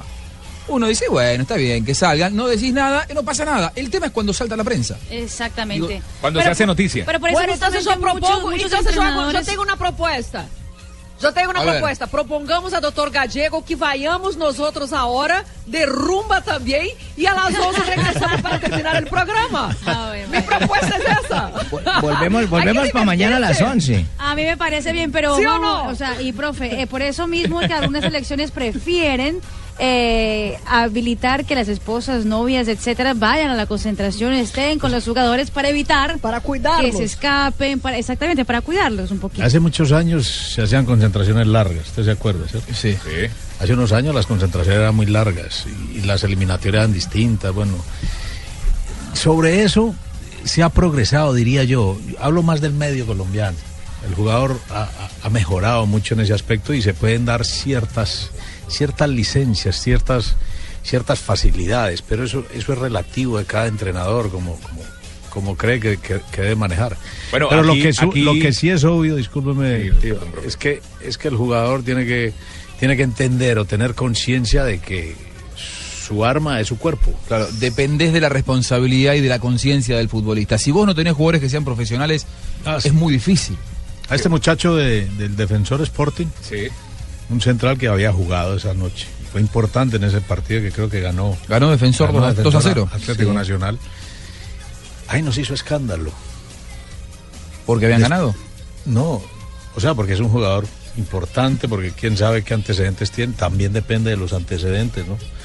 Y ese, y ese jugador volvió a jugar. O sea, usted dice que si hubiera sido uno que no es importante, le hubieran hecho un Es, castigo. es muy importante que la ropa sucia se lave adentro, ¿cierto? Y que casa. adentro se confronte con el grupo, porque al fin y al cabo él no está engañando a un entrenador, él está engañando a un equipo con el cual se comprometió, si es que lo está engañando. Entonces el grupo lo tiene que encarar. ¿ok? El fútbol de hoy llegó a ese Claro. punto en donde el grupo a veces, en donde el entrenador a veces parece más un moderador que un entrenador. Bueno, Yo pero la oigo hablar de ellos fue que estaban en su hora libre. Y ellos en su hora libre pueden hacer lo que quieran. Eran tres Sí, horas pero de- son ejemplos a seguir. Sí, pero están en su hora libre, es su vida íntima, su vida privada. Pero son ejemplos a seguir. Profe, me hizo acordar, eh, ahora que habla del, del cuerpo de los jugadores y cómo se protegen. Una vez le preguntamos al Tino Esprilla, en entrevista antes de que trabajara con nosotros. Ah, esa es nuestra pesar- arma. Esa es mi arma. Yo cuido mi arma, que que es no está en este momento, nos confirmó y nos dijo que él tuvo relaciones antes de uno de sus partidos y que ese fue el mejor partido de su vida. Claro que fue maravilloso, no con la hembra no he estado nunca. En, en Inglaterra, me acuerdo que dijo en Inglaterra. Que llegó, le, llegó la mundial. novia tres horas antes de salir para la concentración del equipo. Más Y, aspiración, ¿pa' y que no se aguantó. Es que tiene un pene, no es que que tiene un pene tan grande. Es que tiene un pene tan grande que tiene que, tiene que ponerlo a usar, o sea, sería un desperdicio Flavia. también que no Ah, lo claro, si no es mi atrofia. ¿Qué tal Claro, una vaina atrofiada? No sabía, no sabía- Flavia no sabía que se conocían tanto acá con, con Tino, ¿ah? No, No, Flavia, yo no, lo no, vi no te solo. pongas a decir cosas, Ustedes no vieron. El pez Todo muere el por la país boca. ha visto el Tino Asprilla en Soho. Yo vi Yo el no quiero ver igual. Soho, yo lo medí todo.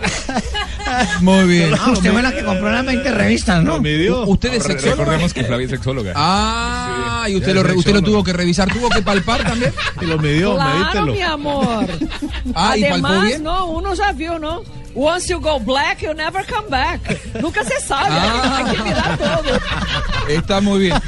Eh, yo voy a contar algo sin decir el, el color de la, de la camiseta de esa selección. En una Copa América, un seleccionado se quedó afuera por penales en la semifinal. Sí. Y esa noche que supuestamente los que, estaban, los que se habían quedado afuera estaban desconsolados, estaban en el mismo hotel que yo. Sí. Y cuando eh, volví, creo que no alcanzaban con los dedos de una mano para contar cuántas señoritas estaban en el hotel. Ay, yo me fui a dormir, listo, pum, me fui. Ah, usted no estuvo ahí con esa desconsolación. No, no, me fui a dormir. No hice- hay- hice no hay la fotos, mía. Juanjo, no hay Hice- fotos. No, no, esas cosas no se sacan fotos ni nada. Hice de cuenta que no, que no había visto nada. Al otro día, claro, eran las 3 de la tarde, no aparecían los jugadores de la selección porque yo los escuchaba correr por el, por, por el pasillo, eran las 11 de la mañana y seguían corriendo. A las 3 de la tarde estoy yo saliendo al aire. Para, para Fox Sports Están los velocistas, y, venía, y empezaron a caer los periodistas de ese país y me dice, no, claro, 3 de la tarde no aparece ninguno, están muertos, me dice. Le digo- me dice, no, porque claro, perdieron ayer por penales contra, contra ese otro seleccionado que era un clásico rival. Y me dice, no, claro, están desconsolados, ninguno quiere ni asomar. Claro, hacía una hora y media que estaban durmiendo ¿Eso fue en una final? eh, en una semifinal. Semifinal. En una semifinal, efectivamente. Ya pero sabe, ya Marina no se dice No, absolutamente no, no, nada. no, no, no se dice No, absolutamente quédate nada. tranquila. Vos y Flavia, porque Flavia la veo que está un poco nerviosa, no fue la selección de Brasil, compañeras. Tenemos Ah. una pequeña pausa eh, aquí en Blog Deportivo eh, Blue Radio y ya seguimos Barbarita, analizando no el Mundial. Barbarita. no se vayan.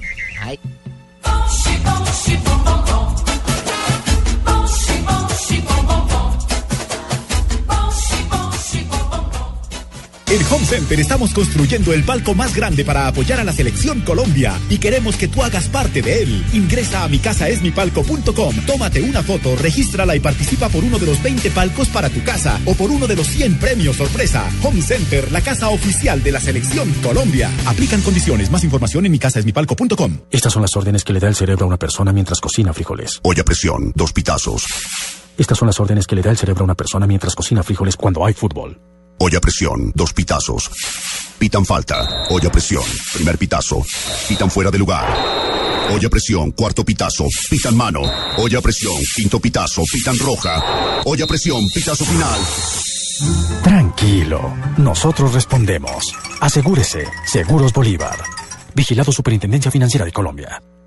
Juan Manuel Santos, No me van a desviar del objetivo que Colombia quiere. Oscar Iván Zuluaga. Este es un proyecto de los colombianos que creen en este proyecto político. Uno de los dos será presidente de Colombia. El domingo 15 de junio, viva en Blue Radio la segunda vuelta de las elecciones presidenciales. Desde las 6 de la mañana y hasta conocer el nombre del nuevo jefe de Estado, los resultados, los candidatos, las regiones, los analistas, las consecuencias. Siga minuto a minuto esta jornada electoral, clave en la historia política del país. Solo en Blue Radio y bluradio.com.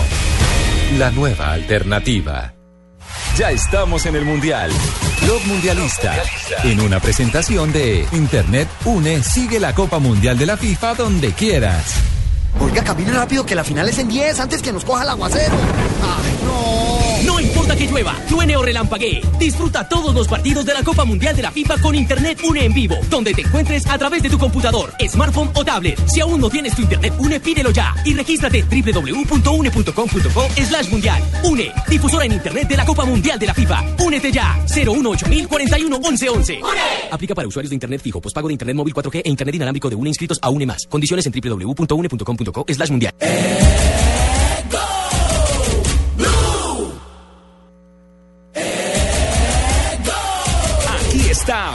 Mundialista.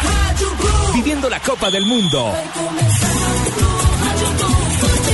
Javier Hernández Bonet, Ricardo Rego, Juanjo Buscalia, Tito Puchetti y el equipo deportivo de Blue Radio en su primer mundial, Brasil.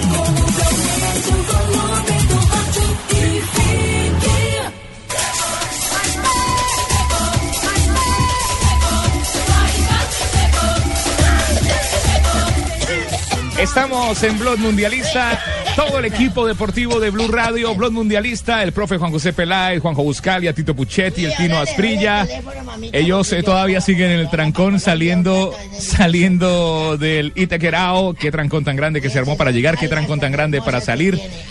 Sao Paulo realmente es la ciudad de los trancones. Aquí estamos. Mamita linda, brasilera hermosa. Don Ave, compórtese. Hola. Don Ave, buenas noches. Aquí en Brasil, ¿cómo es está? la única manera de yo no acostarme temprano. tantas mujeres Le, le- hermosas. le voy a presentar a un amigo, Don Ave. El profe Sí. Juan José Peláez Doctor hace Juan parte José, de sí, este señor. equipo mundialista de Blue Radio. Está aquí en Blog Mundialista, estará con nosotros muchos partidos eh, que, que tendremos que transmitir de los 64 partidos de la Copa del Mundo. Se lo presento, pórtese Sí, bien con el señor, profe Juan gracias, José. doctor Juan José Peláez. Un gusto eh, compartir con usted estos micrófonos. Me trajeron aquí a Brasil y he visto cantidad de mujeres hermosas.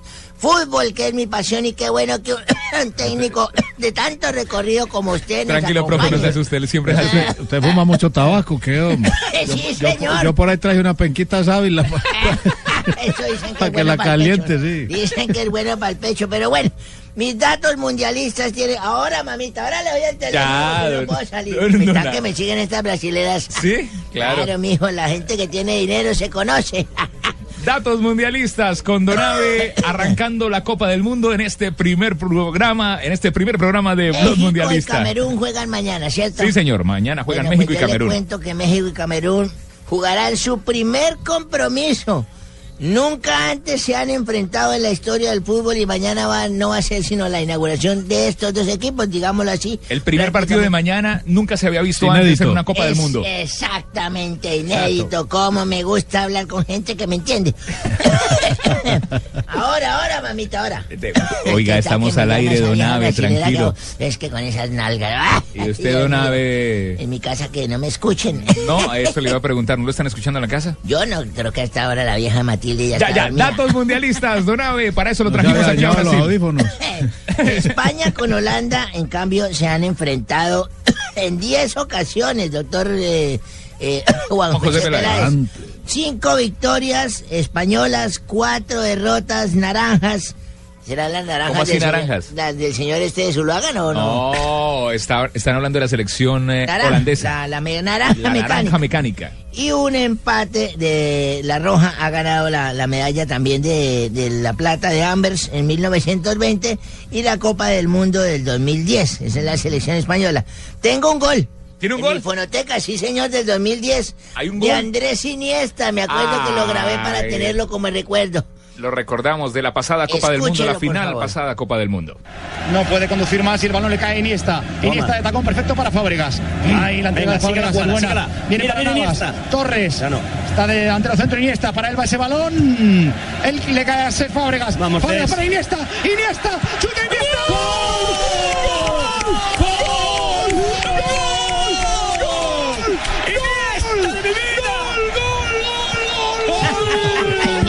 Mi vida. Buen gol, buen Buen gol. gol, Los sí, colegas señor. españoles. Emocionado. Eh, Marina, Marina, Marina, ayúdale ahí a don Ave. Emocionados ¿No, no, todos. Señora, ¿Agüita? por favor. Aquí. Oiga, señorita Caipiriña. Marina, tengo que felicitarla porque qué embronones los que tienen aquí en su país, yo. ¿Se acuerda que yo hace un tiempo les dije que habían viejas que tenían nalgas repiceras? Sí. Todas tienen nalgas repiceras. Oiga. Usted coloca el espejo y se afeita y nomás. ¡Ay, qué horror! ¡Qué comentario horrible! No es horrible, Todas, señorita Flavia. todas son como Marina y Flavia. Empezando por usted también. Muy lindas todas estas viejas, muy Tan bonitas. amable, sí. Sí, señor. Mañana también Chile versus Australia. Este partido sí no es inédito, doctor ¿No? Juan José Peláez. Este partido se han enfrentado en cuatro ocasiones. La última vez, eh, más o menos, fue en el 2000, donde el equipo australiano se impuso al chileno por dos goles a uno. ¿Cómo les parece? En el 2000. Sí, señor. En el año 2000 se impusieron por cuatro goles, digo, por dos goles a uno, el australiano sobre el chileno. Los canguros. Ahí les tengo, eso, eso ha pasado, son datos mundialistas. ¿Tiene más datos mundialistas? un día como hoy, por sí, ejemplo. sí, sí, sí. Pues un día como hoy me acuerdo tanto hablando era esas, eh, ¿cómo llama esas reuniones que decía el viejo Juan José Buscali acá? un amigo costeño me pidió un apartamento para pasar un fin de semana con tres amigas. Es que estos tipos no se conforman con una, sino con tres, doctor Juan José Peláez. Entonces me dijo, don Abelardo, necesito tres, un apartamento porque no tengo dónde pasar la noche con tres amigas. Le dije, pero usted qué va a hacer con tres? me dijo, tengo que pasar la noche, me van a llegar las tele. Bueno, listo, le voy a prestar mi apartamento. Y le presté mi apartamento, pero antes le dije, y le voy a dejar unas pastillitas que yo utilizo. Azules. Sí, señor, para que usted le rinda, porque eso con tres se le acaba el ánimo. Sí. sí. Entonces le dejé, y el tipo no hizo caso, porque después me contó. ¿No? No, dijo, es una pastilla eso, Abelardo. Me dijo que una, pero como son tres viejas, yo me voy a tomar unas cinco. Y se echó cinco pastillas a la gente y se las tomó. No. Eso es malo, Sí, don señor. El fin de semana llegué el lunes a recoger mi apartamento, a pedir las llaves. Sí. Me dijeron, no, el tipo todavía está allá adentro. Y dije, "Jue madre, la fiesta fue larga. y entré y lo encontré esa sala toda vuelta, para nada, la nevera caída, el sofá boca abajo, las cortinas rotas, la comida es el, el comedor botado por un lado, las ventanas abiertas y lo miré. Y allá estaba el costeño temblando, ¿Sí? sudoroso, pálido en un rincón. Le dije, ¿qué hubo, costeño? ¿Qué pasó? Dijo, no vinieron las viejas, no vinieron.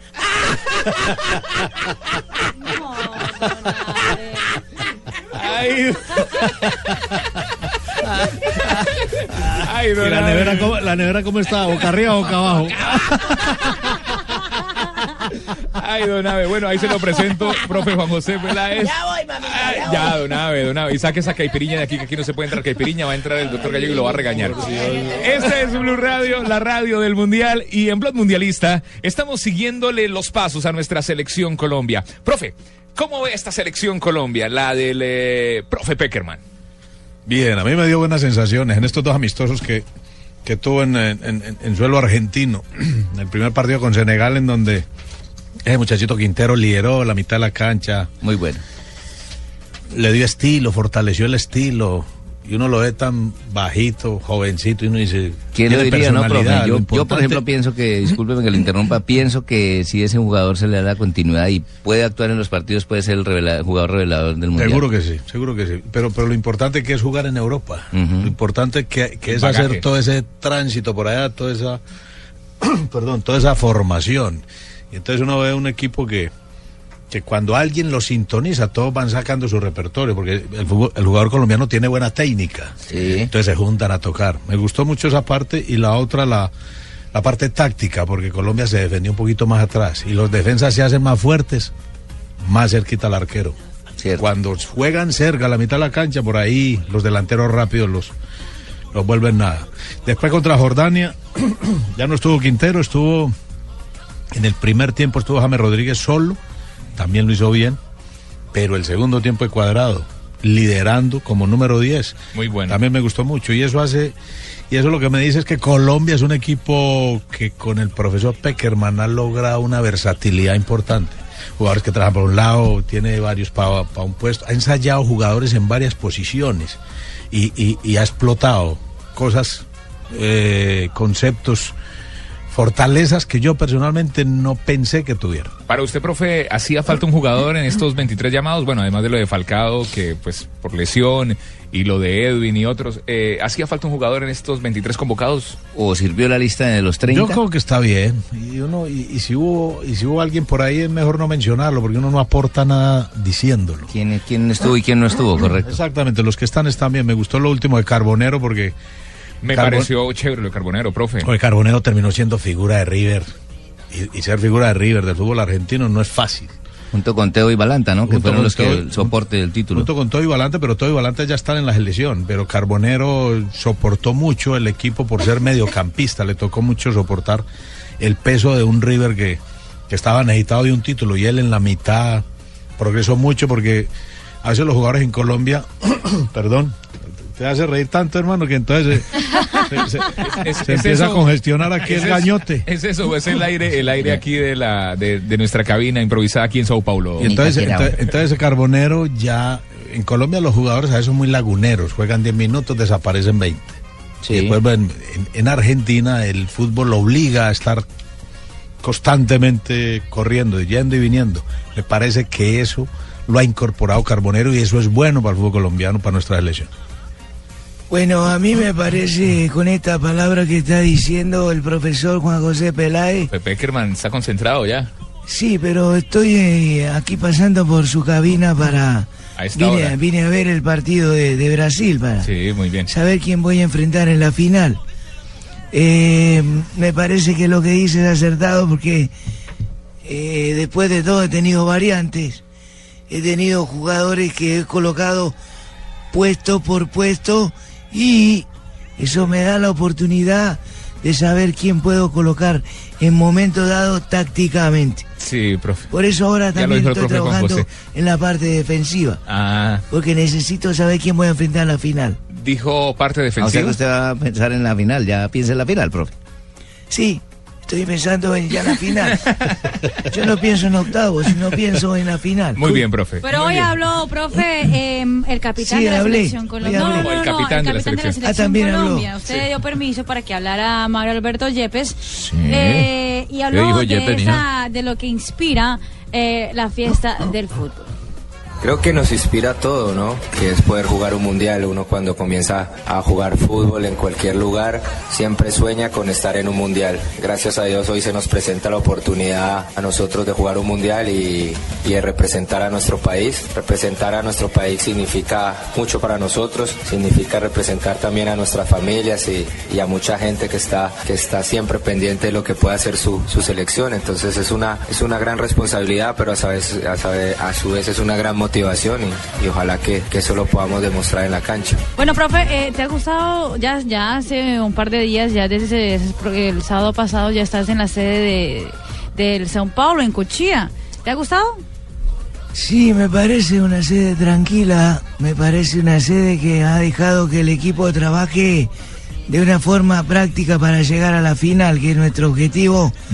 Ya me veo en la final, es que me gustaría ni jugar los Profe, primeros partidos. Ojalá. No nos pueden poner en la final con yo- ¿Con quién? A ver, ¿con quién quiere? ahorrando tiempo. ¿A quién escogería, profe, en la final? ¿A Brasil o Argentina, por ejemplo? ¿O Alemania? No, a ninguno de los dos. Entonces, ¿quién? Yo elegiría Ah. jugar con, con Chile. ¿Con Chile la Me gustaría final? jugar con Chile. Pues Porque muy es fácil. pero, ¿sabes? No, no, porque es fácil, para repetir la misma hazaña que hicimos en Barranquilla. Pero no, y quedaría empatado, profe Peckerman. Por eso, por eso. Que no haya ningún ganado, ningún perdedor. Ave María. Pero bueno, el capitán del equipo colombiano, Mario Alberto Yepes, también habló de cómo se siente Eh, eh, en la sede del São Paulo en la ciudad de Cochi. Estamos muy contentos desde nuestra llegada aquí a Sao Paulo. Creo que es un, un club magnífico, unas instalaciones hermosas donde realmente hay la posibilidad de, de desenvolverse y hacer todo lo que un equipo necesita. Y creo que felicitar a la, gente del Sao Paulo por la estructura que tiene, porque la verdad es que no, no, no le hace falta nada. Estamos aquí de la mejor manera y, realmente solo estamos pensando en, en entrenar y trabajar y prepararnos porque, porque lo demás lo tenemos todo. Pues también habló Mario Alberto Yepes eh, de ser uno más en la selección ¿cómo habla ese Mario. Yepes, no? ¿Cómo? ¿Habla bien? ¿Cómo habla? Habla muy bien. Eh, no, yo Habla el capitán habla. de la selección Colombia. ¿Habla qué? Flavia. No, Flavia, tú le Eso- ganas. y eso ya es mucho decir, porque Flavia habla, le tapan la boca y saca letreros. sí. Que, no, pero, pero Manuel Alberto Yepes también habló de cómo se siente ser parte de la selección Colombia, que es uno más eh, entre los 23 elegidos por Peckerman. Siento un jugador de experiencia dentro del equipo, pero me siento uno más. Eh, somos un grupo bastante unido.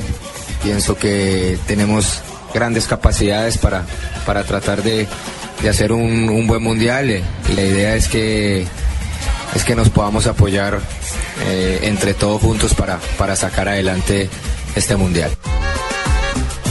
Pero, profe, tengo una pregunta. Juan Fernando Quintero, para usted, eh, llegó, conquistó su puesto a la selección Colombia después de ese partidazo que se jugó contra la selección de Senegal, o Peckerman seguramente ya lo tenía planillado.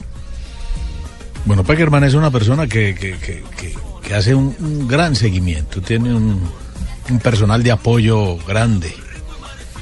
Y ellos se gastan su tiempo, viajan, miran, hablan, conversan. Y entonces, ellos cuando toman una decisión con un jugador de esto, me parece que no lo hacen al azar. Hay una improvisación Que hay de un nada. trabajo de campo, de hecho, un trabajo de planeación, Claro, claro que sí. seguimiento. Sí. Claro que sí. no es por Entonces, un partido en, en- No. en sí, pues. No, no, yo creo que ellos, ellos, ellos de eso, de eso saben mucho y pero de ahí a asegurar que, que- que Juan Fernando Quintero va a ser el titular es difícil. Yo, yo creo que ¿Usted lo colocaría, profe, el titular? No. ¿Usted, como Juan José Peláez? No, no. ¿A quién No, le yo soltaría creo- la responsabilidad? No, yo ¿Cómo estoy está? muy de acuerdo con él en, en empezar siempre con esa con esa figura que él, que él tuvo en la eliminatoria. Él va a tener a James Rodríguez y a Cuadrado. Y después de ahí para atrás quizás Aguilar y, Sánchez. Y Sánchez. Y arriba Teo con Vaca. Lo más seguro, lo más seguro. No sé si alguien por ahí lo convenza, pero no creo. Él- él- y él sobre todo es muy respetuoso y muy leal a esos jugadores que, ¿Y que le dieron la clasificación. siempre jugaría Teo Vaca o de acuerdo al rival podría ser Teo Ibarbo, por ejemplo, por el lomo, la parte física que tiene Ibarbo? Claro, pero todo es circunstancial. Las historias de los partidos todas son diferentes porque los rivales son distintos y los estados de ánimo también. Entonces, el primer partido va a marcar. Va a marcar eh, que una continuidad o no. Si, si el equipo juega bien, si se entiende bien frente a, frente a Grecia seguramente va a tener continuidad, si no, seguramente vendrán los cambios, porque aquí no hay que pensar mucho, aquí son tres partidos. Además porque Grecia y, y- y el otro equipo Costa de Marfil en- físicamente son similares, ¿no? Sí, son fuertes. No, y Colombia, también y Colombia, bueno, eso es, eso, es- eso es por historia. Nosotros no somos un equipo que nos hayamos caracterizado por, por ser fuertes en lo físico, por ser fuertes en los choques, en los rebotes, en el juego aéreo, no. Nosotros somos fuertes con la pelota. Cierto. El manejo de pelota y de ahí no nos podemos salir. Ahora tenemos más dinámica, la dinámica que le da el fútbol europeo a estos jugadores que vienen a, a- a la selección, ¿cierto? Entonces, esa dinámica ya la tenemos. que plasmarla en el campo de juego, profe, ¿no? Exactamente. Muy bien. Después- Dígame que bien, está hablando mejor que mi primo. Después de eso es lo táctico, porque es que aquí, como estaba haciendo Croacia, usted se dio cuenta, que Croacia se defendía a mitad de cancha hacia atrás. Y con eso le complicó la vida a Brasil. Claro. Sí, a no ser por otras circunstancias que ya hemos, ya hemos analizado. Es importante que Colombia se pare bien tácticamente y no dé ventajas al rival. Ventajas que son espacios. Eso es lo que yo tenía. Y en cualquier momento, ¿cómo antes. se vio Ustedes vieron que yo tenía Sí, esa- obviamente, ese equipo, sí. lo tenía ahí, pero... Dio mucha ventaja. No, yo no había ventajas, simplemente me sacaron. Ah, tenía tenía ventaja. mis cuádriceps, mis tríceps, trabajaba los jugadores por lo mismo, pero me sacaron y listo. Qué bueno que vino a Brasil eh, para que viera los partidos de la selección. No, no, vine fue porque tengo una amiga por acá, pero no vine a ningún ¿Cómo partido. así que otra amiga? Una amiga que tengo por ¿Y acá. entonces nosotros? Pues, pues ella decidió dar una cama aparte con otro tipo, entonces ya no, ya no voy ahí. Pero entonces dame, un- dame un- una, una licencia. Me gustaría conocer a la señorita Flavia. Ah, ya. De Ella que una, yo los- mañana, mañana me parqueo ahí. Yo no necesidad que parquee mamita, yo la recojo. Pero, profe Peláez, yo hablé de, Juan Fernando Quintero justamente porque él habló también hoy y contó cómo se siente ya la evolución en la selección Colombia para el Mundial. Bueno, lo de la evolución de, nuestro equipo eh, se ha notado alrededor de, varios años, la verdad. Tenemos jugadores que a, nivel mundial están haciendo las cosas bien. Eh, yo creo que la fortaleza de nosotros como grupo es saber de que todos colocamos ese, ese granito de arena para, para lo que es eh, el equipo y todos los, todos los conceptos de, cada, de cada uno en su club lo, lo aportan a la selección y obviamente con los conceptos que da el profesor eh, yo creo que se amplía un poco más. Estamos bien, eh, estamos confiando en nuestro trabajo, humildemente estamos eh, trabajando para lo que es el partido con Grecia y pues bueno, demostrar lo que ha sido Colombia sobre la eliminatoria y contra los equipos que, que ha podido afrontar difíciles, ha sabido manejar las, las situaciones. Ahora estamos, como te dije, esperando el momento para que Colombia y nosotros los jugadores podamos hacer lo que sabemos en campo y lo que hemos venido trabajando este, este resto de días. Pues eh, Colombia y Blog Mundialista está detrás de la selección Colombia. Donde está la selección Colombia, allí está Blog Mundialista y el Gol Caracol. Colombia juega este sábado. Nosotros arrancamos transmisión a las 9 de la mañana, hora colombiana. Eh, muy atentos, desde las 9 de la mañana, el partido es a las 11 de la mañana. Colombia, Grecia en las estaciones eh, Blue Radio. Colombia, Grecia y ese partido desde Belo Horizonte, aquí en las estaciones Blue Radio con nuestro equipo mundialista. El sábado, señores, prepárense porque el sábado transmitimos cuatro partidos. Qué feliz, qué alegre. Hola, hola. Qué feliz, qué alegre me sentí hoy. Qué feliz, qué alegre me sentí hoy cuando escuché esta canción en el estadio mientras que los equipos se preparaban aquí eh, en Sao Paulo para salir a la cancha. La Linda letra, cantante- ¿no? A la la la a la la la. Es una canción de Al Jazeera, amigo. No, Se trasnochó componiéndola. El compositor, ¿cuánto duraría componiendo la letrica? A la la la a la la la. La cantante Shakira sonó hoy aquí en el Itaquerao. Eh, con esta Ay, qué lindos cómo se inspiran hoy en día con un bareto. A la la la Oiga. a la la la. Padrino, aquí está, le presento una amiga, padrino Flavia Dos Santos, con las noticias curiosas del Menos mal que Mundial. ella sí no se inspire, ella sí tiene conocimiento con todo lo que dice. Flavia, noticias curiosas, mundialistas aquí en Blog Mundialista. Bueno. La la la. Yo, yo les, yo les cuento una cosa. Una de las noticias que más me llamó la atención fue que, no sé si ustedes saben, que en esa época también se, se hace la Copa o el Mundial de Niños de Calle y que se juntan varios niños y Brasil fue campeón.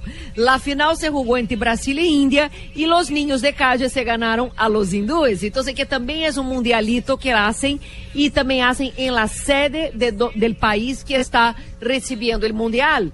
Y me pareció lindísimo ver toda esa iniciativa, toda la gente apoyando la selección de país y esos niños que trabajan duro para poder llevar também su fútbol a los países a conocer desde chiquitos. E la outra coisa que tem mais que ver com o tema é que imaginem-se ustedes que Tinder, que é essa aplicação onde uno busca pareja, eh, está sendo elegida como la favorita de las brasileiras, porque se llenó de gringos en los últimos días. Y las brasileiras Sí, mucho desocupado. Me imagino que están buscando que esa pareja, que esa media naranja sea brasilera. Ah, ¿no? Que el Tinder dice nada más Tibaquira a medio metro y uno pone ahí me gustó o no. Pero solo para los solteros, ¿no? O sea, uno no... ¿Sí? No, sí, no, no, no. Los casados no pueden. No, pues no deberían. Ya, ya que poder pueden, pues tienen manos y para poner la aplicación y para escribir el nombrecito y para poner like. Y ubicar. Marina Granciera, medio metro. Así es. Ah, ok. Muy bien. Tinder. me, Tinder. pongo, me gusta, Tibaquira, muy ¿Sí? bien. Me, gu- ¿Me me gusta? sí, Ah, sí, sí, sí. otra, otra curiosidad eh, del día de hoy, Fla, pues, me puede complementar. Hoy eh, se, celebra, se celebró en Brasil y seguramente muchos están a- haciéndolo en este momento.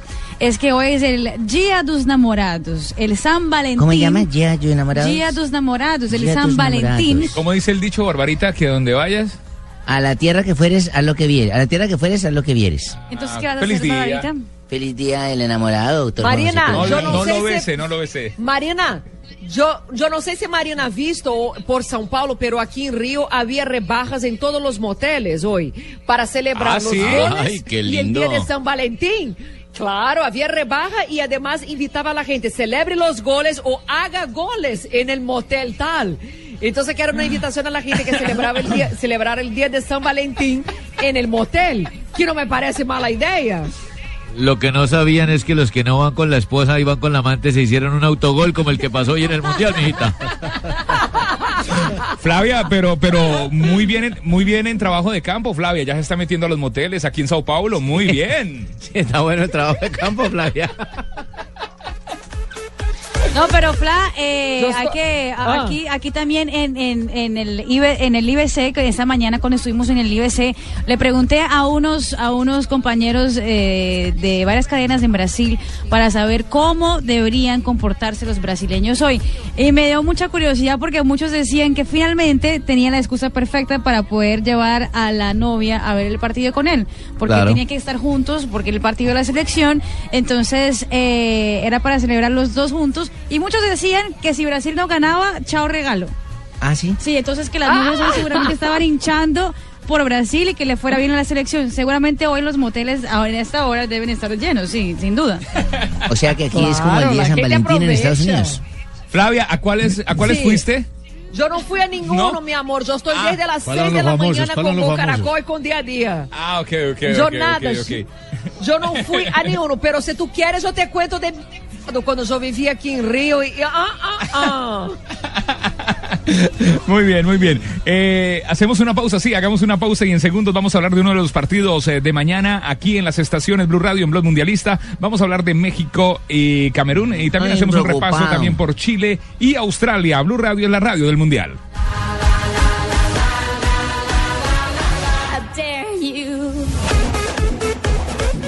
Vive el Mundial en Blue Radio con 4G LTE de UNE, el primer 4G de Colombia.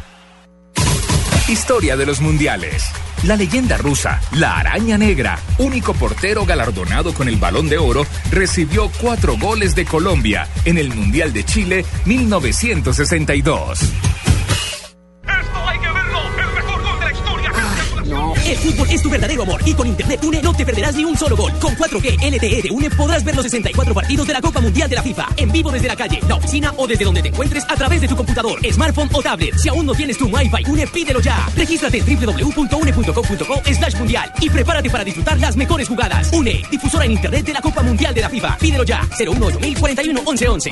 Aplica para usuarios de Internet fijo, pospago de Internet móvil 4G e Internet inalámbrico de Une inscritos a Une más. Condiciones en www.une.com.co slash mundial. Juan Manuel Santos, No me van a desviar del objetivo que Colombia quiere. Oscar Iván Zuluaga. Este es un proyecto de los colombianos que creen en este proyecto político. Uno de los dos será presidente de Colombia. El domingo 15 de junio, viva en Blue Radio la segunda vuelta de las elecciones presidenciales. Desde las 6 de la mañana y hasta conocer el nombre del nuevo jefe de Estado, los resultados, los candidatos, las regiones, los analistas, las consecuencias. Siga minuto a minuto esta jornada electoral, clave en la historia política del país. Solo en Blue Radio y bluradio.com. La nueva alternativa. Ya estamos en el Mundial. Blog Mundialista. En una presentación de Sonríe, tienes Tigo. Hola, soy Julio y a todos llego tarde, pero voy a hacer todo lo posible para no llegar tarde a Tigo, porque hasta el 30 de junio te ahorras hasta un 25% en más de 50 referencias de smartphones y además en el plan. Yo me voy ya por el Huawei Ascend G526 porque me lo llevo por solo 250 mil pesos en un plan de 79 mil 900 pesos. Con esos precios voy corriendo por el mío. Aprovecha tú también, que para Julio es tarde. Sonríe. Tienes Tigo. Aplica condiciones y restricciones. Mayor información en www.tigo.com. Vive el Mundial, viernes 13 de junio a las 10 y 30 de la mañana. México, Camerún, 1 y 30 de la tarde. España, Holanda, 4 de la tarde. Chile, Australia. Con Banco Popular. Presta ya del Banco Popular, este es su banco. Movistar. Compartida, la vida es más. 472. Entrega lo mejor de los colombianos. Fondo Nacional de Turismo. Viaja y celebra goles por Colombia. Buses y camiones Chevrolet. Trabajamos para que su negocio nunca pare de crecer. Tomémonos un tinto, seamos amigos. Café Águila Roja, Zapolín, la pintura. Claro, lo que quieres es claro. Consume más carne de cerdo. Fondo Nacional de la Porcicultura. Blue Radio, la radio del Mundial. El Mundial ya se juega en Blue Radio con Home Center, la casa oficial de la Selección Colombia. Colombia en los mundiales. Colombia clasificó al Campeonato Mundial de Chile con una victoria y un empate frente al equipo de Perú. Pero faltando siete meses para la inauguración del torneo, el diario peruano Última Hora tituló Sigue en pie posibilidad de que Perú vaya al Mundial. En Home Center estamos construyendo el palco más grande para apoyar a la selección Colombia y queremos que tú hagas parte de él. Ingresa a mi casa esmipalco.com, tómate una foto, regístrala y participa por uno de los 20 palcos para tu casa o por uno de los 100 premios sorpresa. Home Center, la casa oficial de la selección Colombia. Aplican condiciones. Más información en mi casa esmipalco.com. Ya estamos en el Mundial. Blog Mundialista. En una presentación de 4G LTE de UNE, el primer 4G de Colombia.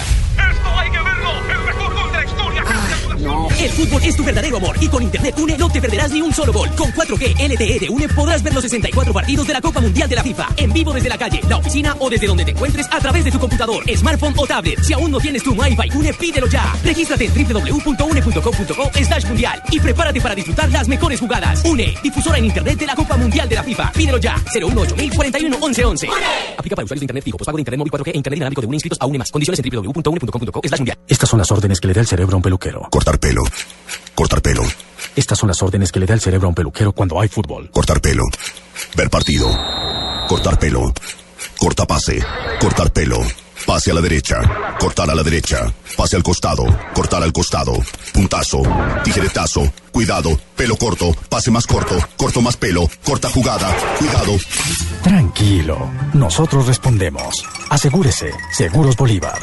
Vigilado Superintendencia Financiera de Colombia. Aquí está Blog Mundialista. Viviendo la Copa del Mundo. Javier Hernández Bonet, Ricardo Rego, Juanjo Buscalia, Tito Puchetti y el equipo deportivo de Blue Radio en su primer mundial, Brasil. Señoras y señores, viene Chile, viene Chile, viene Chile.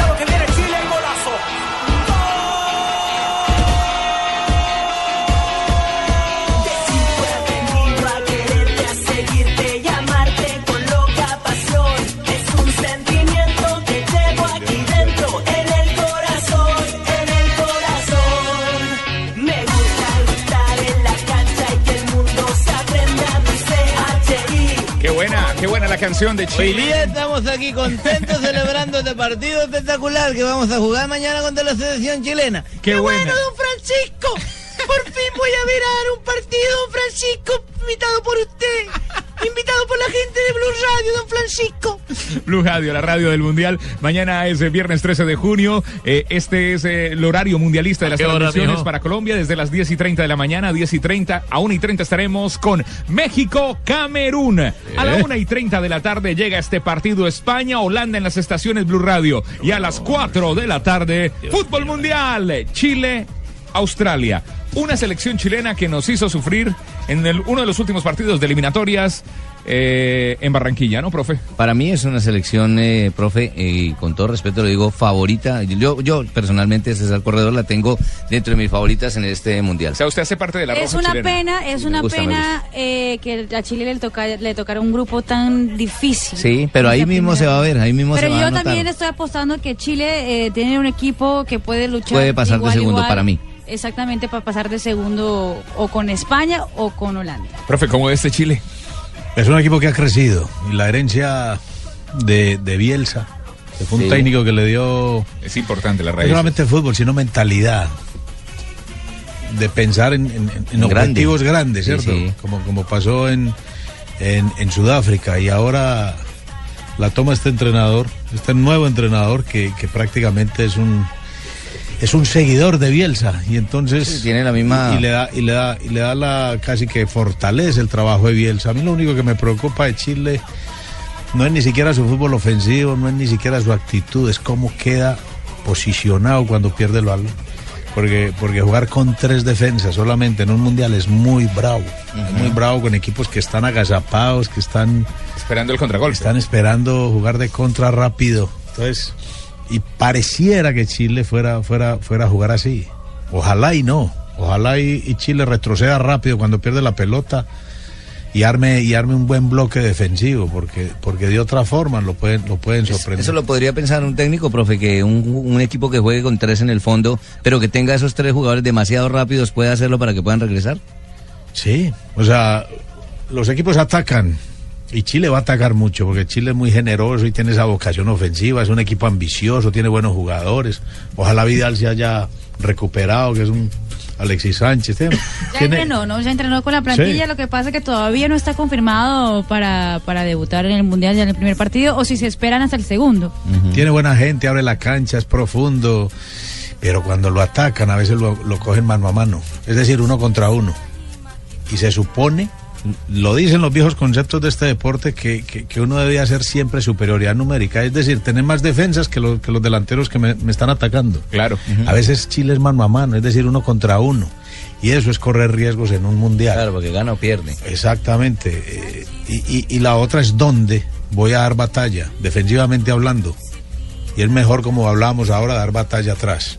Vamos a ver, el, el- el partido de mañana va a aclarar muchas cosas de esto. Pues, eh, y hoy habló también el arquero de la selección chilena, el arquero titular el, eh, del Real Sociedad de España, Claudio Bravo, y dio su concepto de lo que podrá ser ese encuentro frente a los australianos mañana. Bravo por Una pequeña ansiedad propia también de, de la ocasión, porque tenemos un partido sumamente importante que llevamos mucho tiempo preparando de, de una forma muy, muy especial y, y consciente por, por todo lo que conlleva un, un partido de, de- de esta magnitud, pero, pero siempre también con, con la tranquilidad de, de que vamos a hacer las cosas bien porque, porque nos hemos preparado para, para este partido. Bueno, la diferencia en- en- son varias en cuanto a capacidad ya de, competir a, este nivel. Creo que, el equipo ha, ma- ha madurado en ese, aspecto. También a muchos de nosotros no- nos pillan en un momento diferente a nivel de, clubes de lo, que era el Mundial anterior, internacionalmente con, muchos más partidos también en el cuerpo, partidos de, gran magnitud que, que a la postre también te, benefician para llegar de una, mejor manera a lo que es el Mundial. Pero también te ayuda mucho el hecho de, de haber participado en una Copa del Mundo anteriormente. Marina, ¿qué tal si recordamos los 23 eh, convocados eh, de la los 23 que ya están aquí en Brasil y que se preparan ya en este momento para ese juego de mañana Chile-Australia? Los 23 S de Chile, como dice Tibaquirá, son 23. Claudio Bravo, Johnny Herrera y Christopher Tosel. Son los tres arqueros. Los defensas, Gonzalo Jara, Gary Medel, Eugenio Mena, José Rojas, Milko Albonos. Los mediocampistas Jean Besoyur, Jorge Valdivia, Arturo Vidal, Mauricio Isla, Carlos Carmona, José Buensalida, Charles Aranguiz, Marcelo Díaz, Felipe Gutiérrez y Francisco Silva. Los delanteros, Alexis Sánchez del Barcelona, Mm. Esteban Paredes, Eduardo Vargas, Bueno. Mauricio Pinilla y Fabián Orellana. Pues mañana no te pierdas este partido Chile, Chile-Australia en las estaciones eh, Blue Radio, la radio del Mundial. Pero bueno, Gary Medel, el defensor Gary Medel, también habló de lo que será este mundial, eh, ya que tiene un poquito más de experiencia este plantel chileno. de competir a, a este nivel. Creo que, que el equipo ha, ha madurado en ese, en ese aspecto. También a muchos de nosotros no- nos pillan en un momento diferente a nivel de, de clubes de lo, de lo que era el Mundial anterior, internacionalmente con, con muchos más partidos también en el cuerpo, partidos de, de- de gran magnitud que, que a la postre también te, te benefician para llegar de una, de una mejor manera a lo, que, a lo que es el Mundial. Pero también te ayuda mucho el hecho de, de haber participado en una Copa del Mundo anteriormente, saber la- las expectativas que, que a nosotros nos, nos brindan hoy en día y tener las cosas más claras que, Aquí está Chile, Chile, los jugadores de, de Chile. Mañana Chile-Australia, no te lo pierdas en las estaciones eh, Blue Radio. Somos la radio del Mundial. Barbarita, profe Sí, Juan. José, Marina Sí. Granciera, oyentes de Blue Radio. Hace unos días hablábamos de la polémica campaña de los hinchas eh, chilenos. Profe, para usted, ¿cuál es la roja? Si yo le digo el equipo de la roja, la roja roja. La roja en Sudamérica, Chile. Ah, en Sudamérica. La roja en el mundo. En el mundo, España. España. Para mí, España. Para Barbarita. Y para mí también es de la de Chile. Siempre he escuchado la roja, como dicen las rojas. Para Marina. Para mí es Chile, claro, Chile, pero España se ganó ese, ese nombre y tengo que confesar que ya varias veces yo he hecho la roja de España también.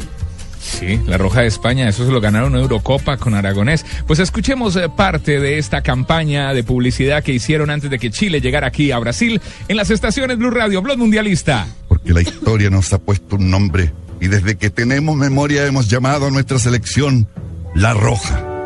La misma que nos ha llevado a importantes competiciones mundiales ganándose el respeto de sus pares y su hinchada. Como la Roja del Chato Subiabre de 1930, la Roja del Zapito Livingston en el 50, heredando el color al mítico Leonel Sánchez cuando fuimos locales en el 62. La misma que vistió Carlitos Caselli y tiñó el Cóndor Rojas en el 89. Sí, ese mismo color rojo de la imparable dupla Sasá el 98. Y hoy, la roja de Alexis y el Rey Arturo que irán por la gloria. Pero hace un par de años una selección carente de identidad se apropió de nuestro nombre, nuestro color. Chilenos, llegó el momento de recuperar lo que por historia nos pertenece. Desafiemos juntos a España y su hinchada para que el día 18 de junio, en el histórico Estadio Maracaná, nuestros 11 guerreros se jueguen mucho más que solo avanzar a la siguiente fase. Exijamos que el ganador de este importante encuentro sea el exclusivo merecedor de utilizar el nombre La Roja. Difundamos este video para que España y el mundo entero sepa que La Roja es nuestra.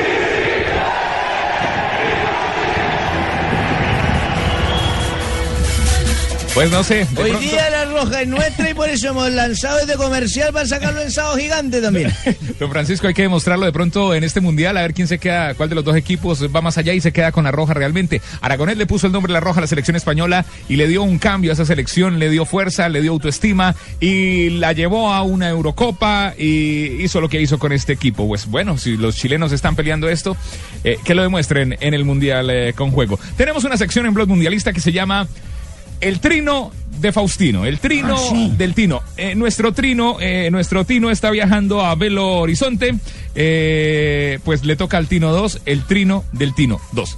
Bueno, tenemos una cantidad de trinos que ha colocado gente del, del fútbol y de la farándula. sí. Tengo a, por ejemplo, a Ronaldinho. Sí. Ronaldinho colocó, dijo, por esa camiseta, Epelana Cao, estau como vosé, para darles Brasil.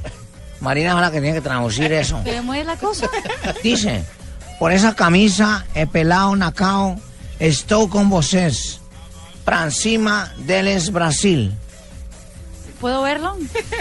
Sí puede verlo. Yo pero- creo que pero no primero- dijo eso. No, Yo hay- creo, tío, no, yo creo que no dijo eso, tío, no. Yo creo que sí puede verlo, pero, pero primero descifreme ese trino de Ronaldinho. Venga, eh, déjame verlo, por favor. El celular, Se su lo va- celular, Se lo va a dejar ver, pero, pero tranquila, cálmese. Ah, Deja ver o quê? Marina não. Não... Por essa camisa e pela nação, estão, estou com vocês.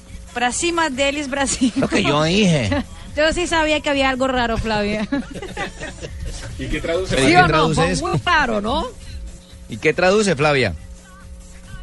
Bueno, yo creo que ele disse que por essa camisa pelearia por la nación y todo. Estoy en la duda que ha dicho eso. Yo estoy un poco en la duda.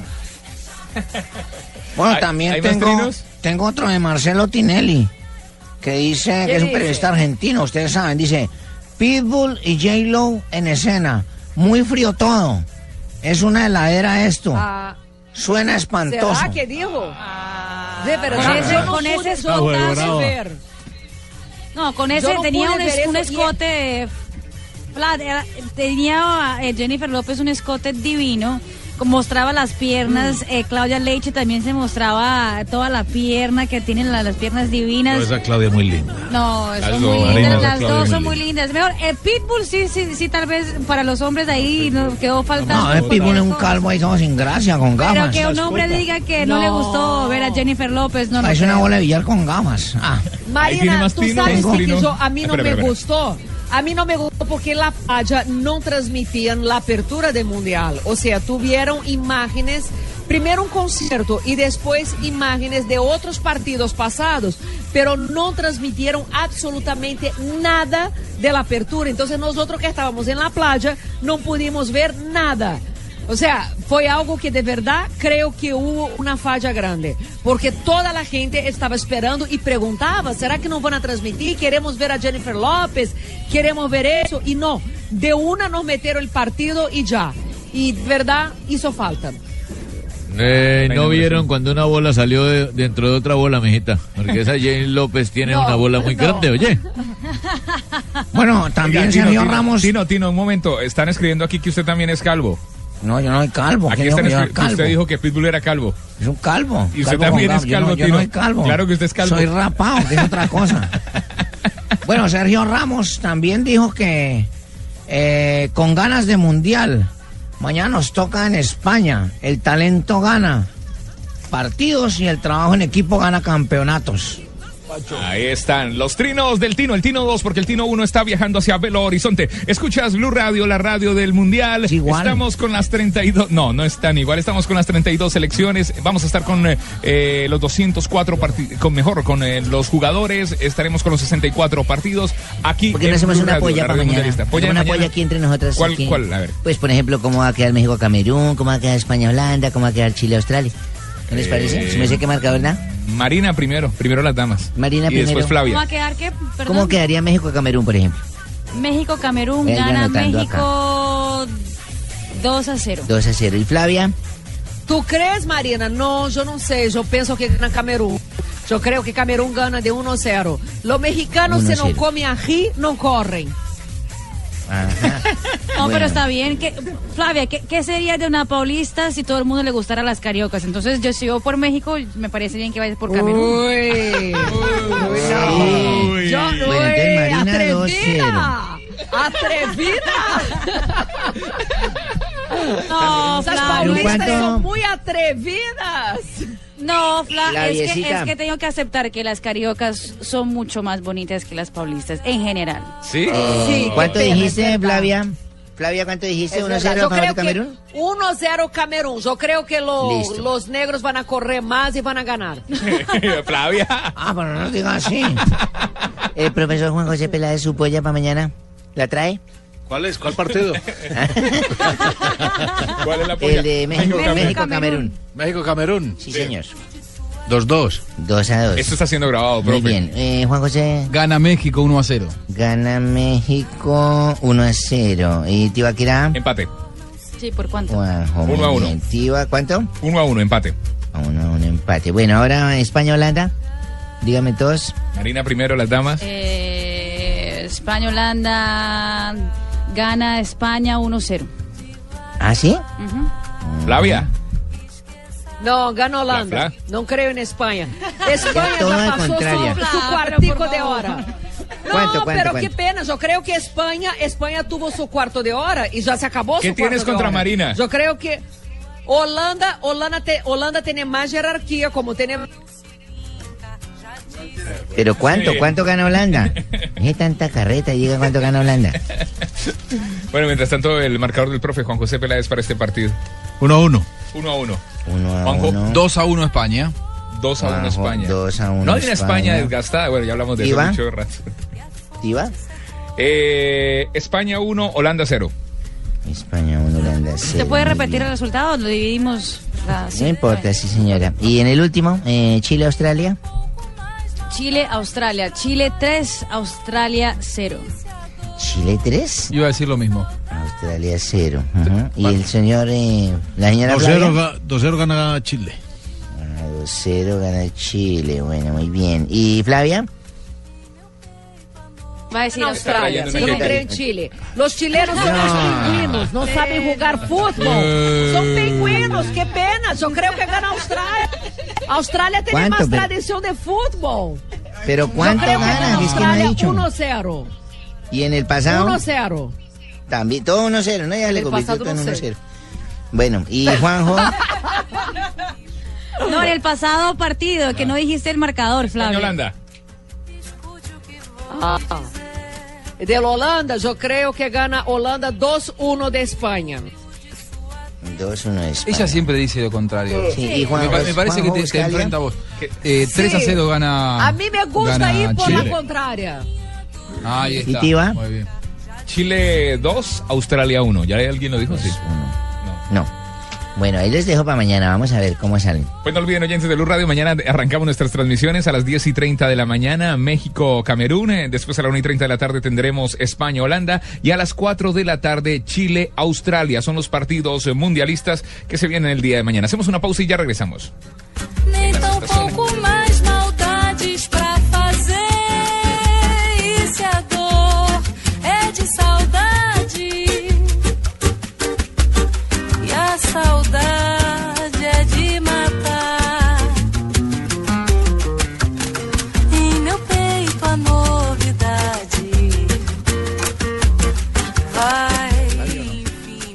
Está ahí.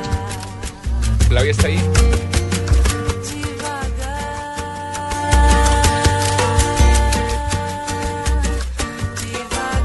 Muy bien, vamos iniciando ya el último de los bloques, nos vamos despidiendo. eh, Ay, en Juan. Blog Deportivo. Ay, Hay que que ya terminar el acabamos día. ya. Ahí sí, acabamos. ¿Hay que ir a dormir ya? Hemos acabado, eh, hemos terminado. ¿Saben qué hotel se está quedando Juanjo Buscalia? Yo estoy muy cerca de aquí Qué del barbarita. Es que como el tío No, no. dejó a el horizonte, entonces yo voy a quedar solito. Ah, verdad que están en la misma habitación con el Tino, ¿no? Sí, señor. Pero me parece que no, no, no tengo lugar en, en mi habitación para usted. Ah, oye, no, yo en la mía sí tengo. No, no. Ah. No, no. Eh, Y ahora, Barbarita, me, me gustaría que nos ¿Y ahora conozcamos un poco más. sale? No, yo he salido de cada una, no hay ningún problema. Eh, le quiero preguntar a las mujeres de experiencia en Brasil. Sí, no ¿eh? Barbarita, no Barbarita. Ah, no. A, la- a las brasileñas, Sí. por favor. A Flavia Dos Santos y a Marina A Granciera. ¿Qué es lo que Recorridas. no debemos decir en Brasil? Bueno, no- ni, ni, hablar de, la, ¿no, de la de la buceta que no se dice. El otro día Ricardo Rego lo dijo. al ¿Qué es una buceta? La ¿Pero por qué? buceta ¿Qué- en qué es buceta? Brasil es la vagina. Ah, Ah, ¿sí? Pero de forma vulgar, no es Sí, sí, sí, claro. no es- Ay, pero yo no es sabía eso. bonito. Lo de No, Barbarita es un Marina, bucetón. Marina, Con razón yo oí el señor donde cojo la Marina, buceta. hoy por la mañana. Exato, para mamar gallo de unos argentinos, yo dije, cojamos la buceta, coja la buceta. O sea, no se puede decir buceta, no se puede decir porra, no se puede decir carajo. ¿Por qué, carajo, Eh, qué es? ¿Qué más, Marina, que no se puede decir? Algo Órgano curioso, sexual por ejemplo, no- masculino, pero no se dice carajo, caralho. Caralho, Ah, se le dice carallo al órgano. Una cosa que no se puede decir, que no significa lo mismo en Brasil, es ah, embarazada o embarazado. ¿Por qué? Claro, porque Ah, es embarazada es, una situación de embarazo, o sea, una situación embarazante. Emba- embarazosa. Embarazosa, es Vergonzosa. No, no porque está esperando uno exacto. hijo. ¿Y cómo se dice cuando una mujer está embarazada? Grávida. Bueno, muchachos, compañeros, nos tenemos que despedir. Nadie deje embarazada a ninguna brasileña, Sí. por favor. En gravidez. Eh, A mí no me a- volver a Colombia sin... Porque es grav, es gravidísimo. gravísimo, gravísimo, Sí que grávida, ahora sí. Muy bien, esto fue el blog Que si eso es mundialista. buceta, lo de Barbarita es un bucetón, pregunta. No. No, por favor, señor. Ay, Shakira, no, por favor, no terminemos ¿qué de esta es manera. Ah. Flavia, un beso enorme, no te pelees más. Relájate y tomate una caipirinha. Um beso gigante. Um beijo gigantesco para ustedes. Ojalá yo mañana pueda estar con ustedes en cabina. Y ya saben, yo voy por la contraria. Muy bien, y sobre todo la contraria de Marina. Compañeros, No, ahorita vamos por una caipirinha, Flavia y yo. ah, sí, me invitan. A seguir la fiesta. ¿No? Sí. ¿Me invitan? bienvenido. Listo, No, voy pero no tiene espacio usted Sí. en donde está hospedándose, acabo de decir. Para ella sí. Claro, por lo que es más chiquita. Hermano, necesita mucho espacio. descarado. Claro. No sabe que las mejores mujeres somos las mayores porque brindamos más placer y más experiencia. No, está bien, no se preocupe, ya le voy a recomendar a quién, puede- a quién puede Cuando se quita la caja de dientes. Cuando se quita la cajita de dientes, mantiene mucho placer. Esto fue Blog Mundialista, Usted acompaña compañeros. profe Juan José Peláez, Barbarita, no moleste más. No, déjelo tranquilo. Se Peláez. volvió un programa de sexo esta vaina, hermano. Tranquilo. Hasta mañana, muchas gracias por acompañarnos. Eh, para usted que Blue Radio es la radio del Mundial. Hasta mañana, chao. dignidade. Eu quero